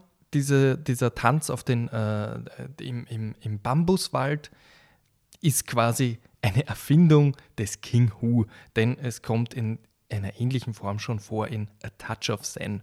Also das ist der erste Tipp, nicht nur für euch da draußen, sondern auch für mich, denn äh, der steht schon ewig auf meiner Liste und ich habe tatsächlich nicht gewusst, ähm, was für einen wahnsinnigen Einfluss der hat. King Hu, A Touch of Zen und dann vielleicht auch noch ähm, das Schwert der gelben Tigerin ist auch noch zu empfehlen. Äh, dann auf amerikanischer Seite ein anderer King, habe ich mir gedacht, warum nicht äh, jemand, der das Melodram mit dem Pomp äh, zu verbinden weiß, ist der gute King Vidor. Und zwar äh, der Film Duell in der Sonne, Duel in the Sun, ist einer meiner absoluten Lieblings- äh, Technicolor-Wahnsinnsfilme der 50er Jahre, wenn mich nicht alles täuscht. Äh, sowieso ein, ein, ein absolutes äh, Lieblingsjahrzehnt wie ich schon das ein oder andere Mal erwähnt habe. King Vidors Duel in the Sun. Vielleicht ist es allerdings auch 40er. Ich bin mir jetzt gerade nicht zu 100% sicher. Es könnte Mitte 40er auch sein. Äh, wenn, dann entschuldige ich mich. Ich weiß nicht, ob ich sonst noch irgendwas falsch gesagt habe in der Folge, was ich jetzt äh, ausbessern muss. Ich glaube mal jede Menge. Ah ja, genau. Äh, jemand hat mich darauf angesprochen äh, zu Sense and Sensibility äh, und dass ich mich da im Jahr geirrt habe. Ich glaube, ich war gar nicht so weit weg. Ich habe nämlich gesagt um 1800 und diese Person hat verstanden 18. Jahrhundert. Nein, ich meinte natürlich, Sense and Sensibility war so um 1800 und scheinbar war ich nur ein paar Jahre daneben, denn das Buch ist rausgekommen 1811. So, das muss ich jetzt auch noch sagen. Und um noch äh, einen Schritt zurückzugehen und noch einen Filmemacher zu empfehlen, äh, der aber auch schon in der Folge kurz angelehnt wird, weil er eben eine, eine wichtige Rolle im Schaffen von Eng Lee äh, einnimmt. Das ist ähm, der, der, der, der Film, jetzt muss ich tatsächlich mein Regal schauen, das ist der Filmemacher Douglas Sirk. Douglas Sirk äh, ist bekannt dafür, mh, mm, Melodramen gemacht zu haben, äh, Liebesfilme, äh, Liebesfilme, das hat ja immer so, so dieses, äh, ja, weiß nicht, wie ich sagen soll. Das klingt immer so Finger weg romantisch. Was für ein Blödsinn. Also generell eine furchtbare Einstellung, äh, wenn man die hat. Aber All I Desire oder ähm, Has Anybody Seen My Gal? Oder All That Heaven Allows. Das sind halt Filme, die sich damals schon mit äh, Konventionsbrüchen auseinandergesetzt haben. Verbotener Liebe, ähm, Herbstbilder, Rock Hudson im Flanell, Herz, was brauchst du mehr? Ähm, das sind Filme, die ich auf jeden Fall empfehlen würde, wenn man, wenn man die Melodramen äh, an, an Angli schätzt und gern mehr dazu sehen würde. Ja, ähm, ich glaube, ich habe mich bei der Folge schon äh, oder, oder im Stadtkino schon bedankt bei den Stadtkino-Leuten. Ähm, ich glaube, das war es vorerst. Ich würde mich natürlich wahnsinnig freuen, wenn ihr zu unserer nächsten Folge kommen würdet. Und zwar unterhalten wir uns da mit einem weiteren Lieblingsgast absoluten Lieblingsgast, nämlich mit Pia Reiser äh, über Noah Baumbach. Wir sitzen wieder im Gartenbaukino und ich will euch jetzt noch nicht versprechen, ähm, ich will euch jetzt noch nicht versprechen, was wir zeigen, weil ich weiß nicht, ob wir diese Kopie überhaupt bekommen. Äh, wir zeigen auf jeden Fall einen Noah Baumbach-Film. Äh, und wir sind am 16. November, jetzt müsst ihr mitschreiben, am 16. November sind wir wieder im Stadtkino. Und das ist vorerst unsere äh, letzte Aufzeichnung im Stadtkino, also zumindest die letzte, die wir uns ausgemacht haben mit dem Stadtkino. Wir würden uns sehr freuen, wenn ihr wieder kommt. Es fängt sicher wieder um 19 Uhr das Gespräch an und um 21 Uhr der Film. Also es ist auch okay, wenn ihr nur zum Film oder nur zum Gespräch kommt. Am 16. November da hattet ihr dann auch zwei Wochen Zeit, um euch vom äh, Filmreigen der Biennale einigermaßen zu erholen. Äh, Pia Reiser und ich reden über Noah Baumbach.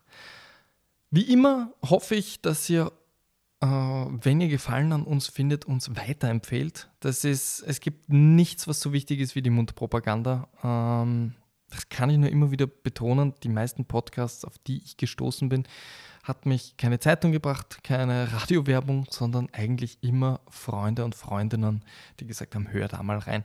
Das zählt mehr, als man denkt. Eure Meinung. Äh, eure Meinung ist uns auch wichtig. Also das heißt, ihr könnt uns Kritiken schreiben, ihr könnt uns ähm, äh, äh, Tipps oder, oder Filme oder Dinge, die wir vergessen haben, äh, jede Menge kommt wahrscheinlich in dieser Folge vor. Jede Menge äh, Dinge, die wir falsch ausgesprochen haben. Das ist alles äh, Nachrichten, die ihr uns senden könnt an Otto und Sabrina. Der Podcast at gmail.com. Auf Instagram gibt es uns äh, und ich glaube, das war's. Ähm, ich bedanke mich wie immer bei meiner Partnerin in Crime, Sabrina, für das Schneiden. Ähm, Ihr hört es sicher raus, sie fehlt mir jeden Tag äh, bei jeder Aufzeichnung hier, äh, hier bei den Gesprächen. Äh, aber ich meine, ihre Aufgabe als Producerin ähm, macht sie ja auch großartig. Nichtsdestotrotz, ich freue mich aufs nächste Mal, wenn wir uns sehen im Stadtkino am 16.11. Wenn nicht, dann hört ihr uns halt am 22. November. Bis dahin habt ihr eine gute Zeit inner und außerhalb des Kinosaals und passt auf euch auf.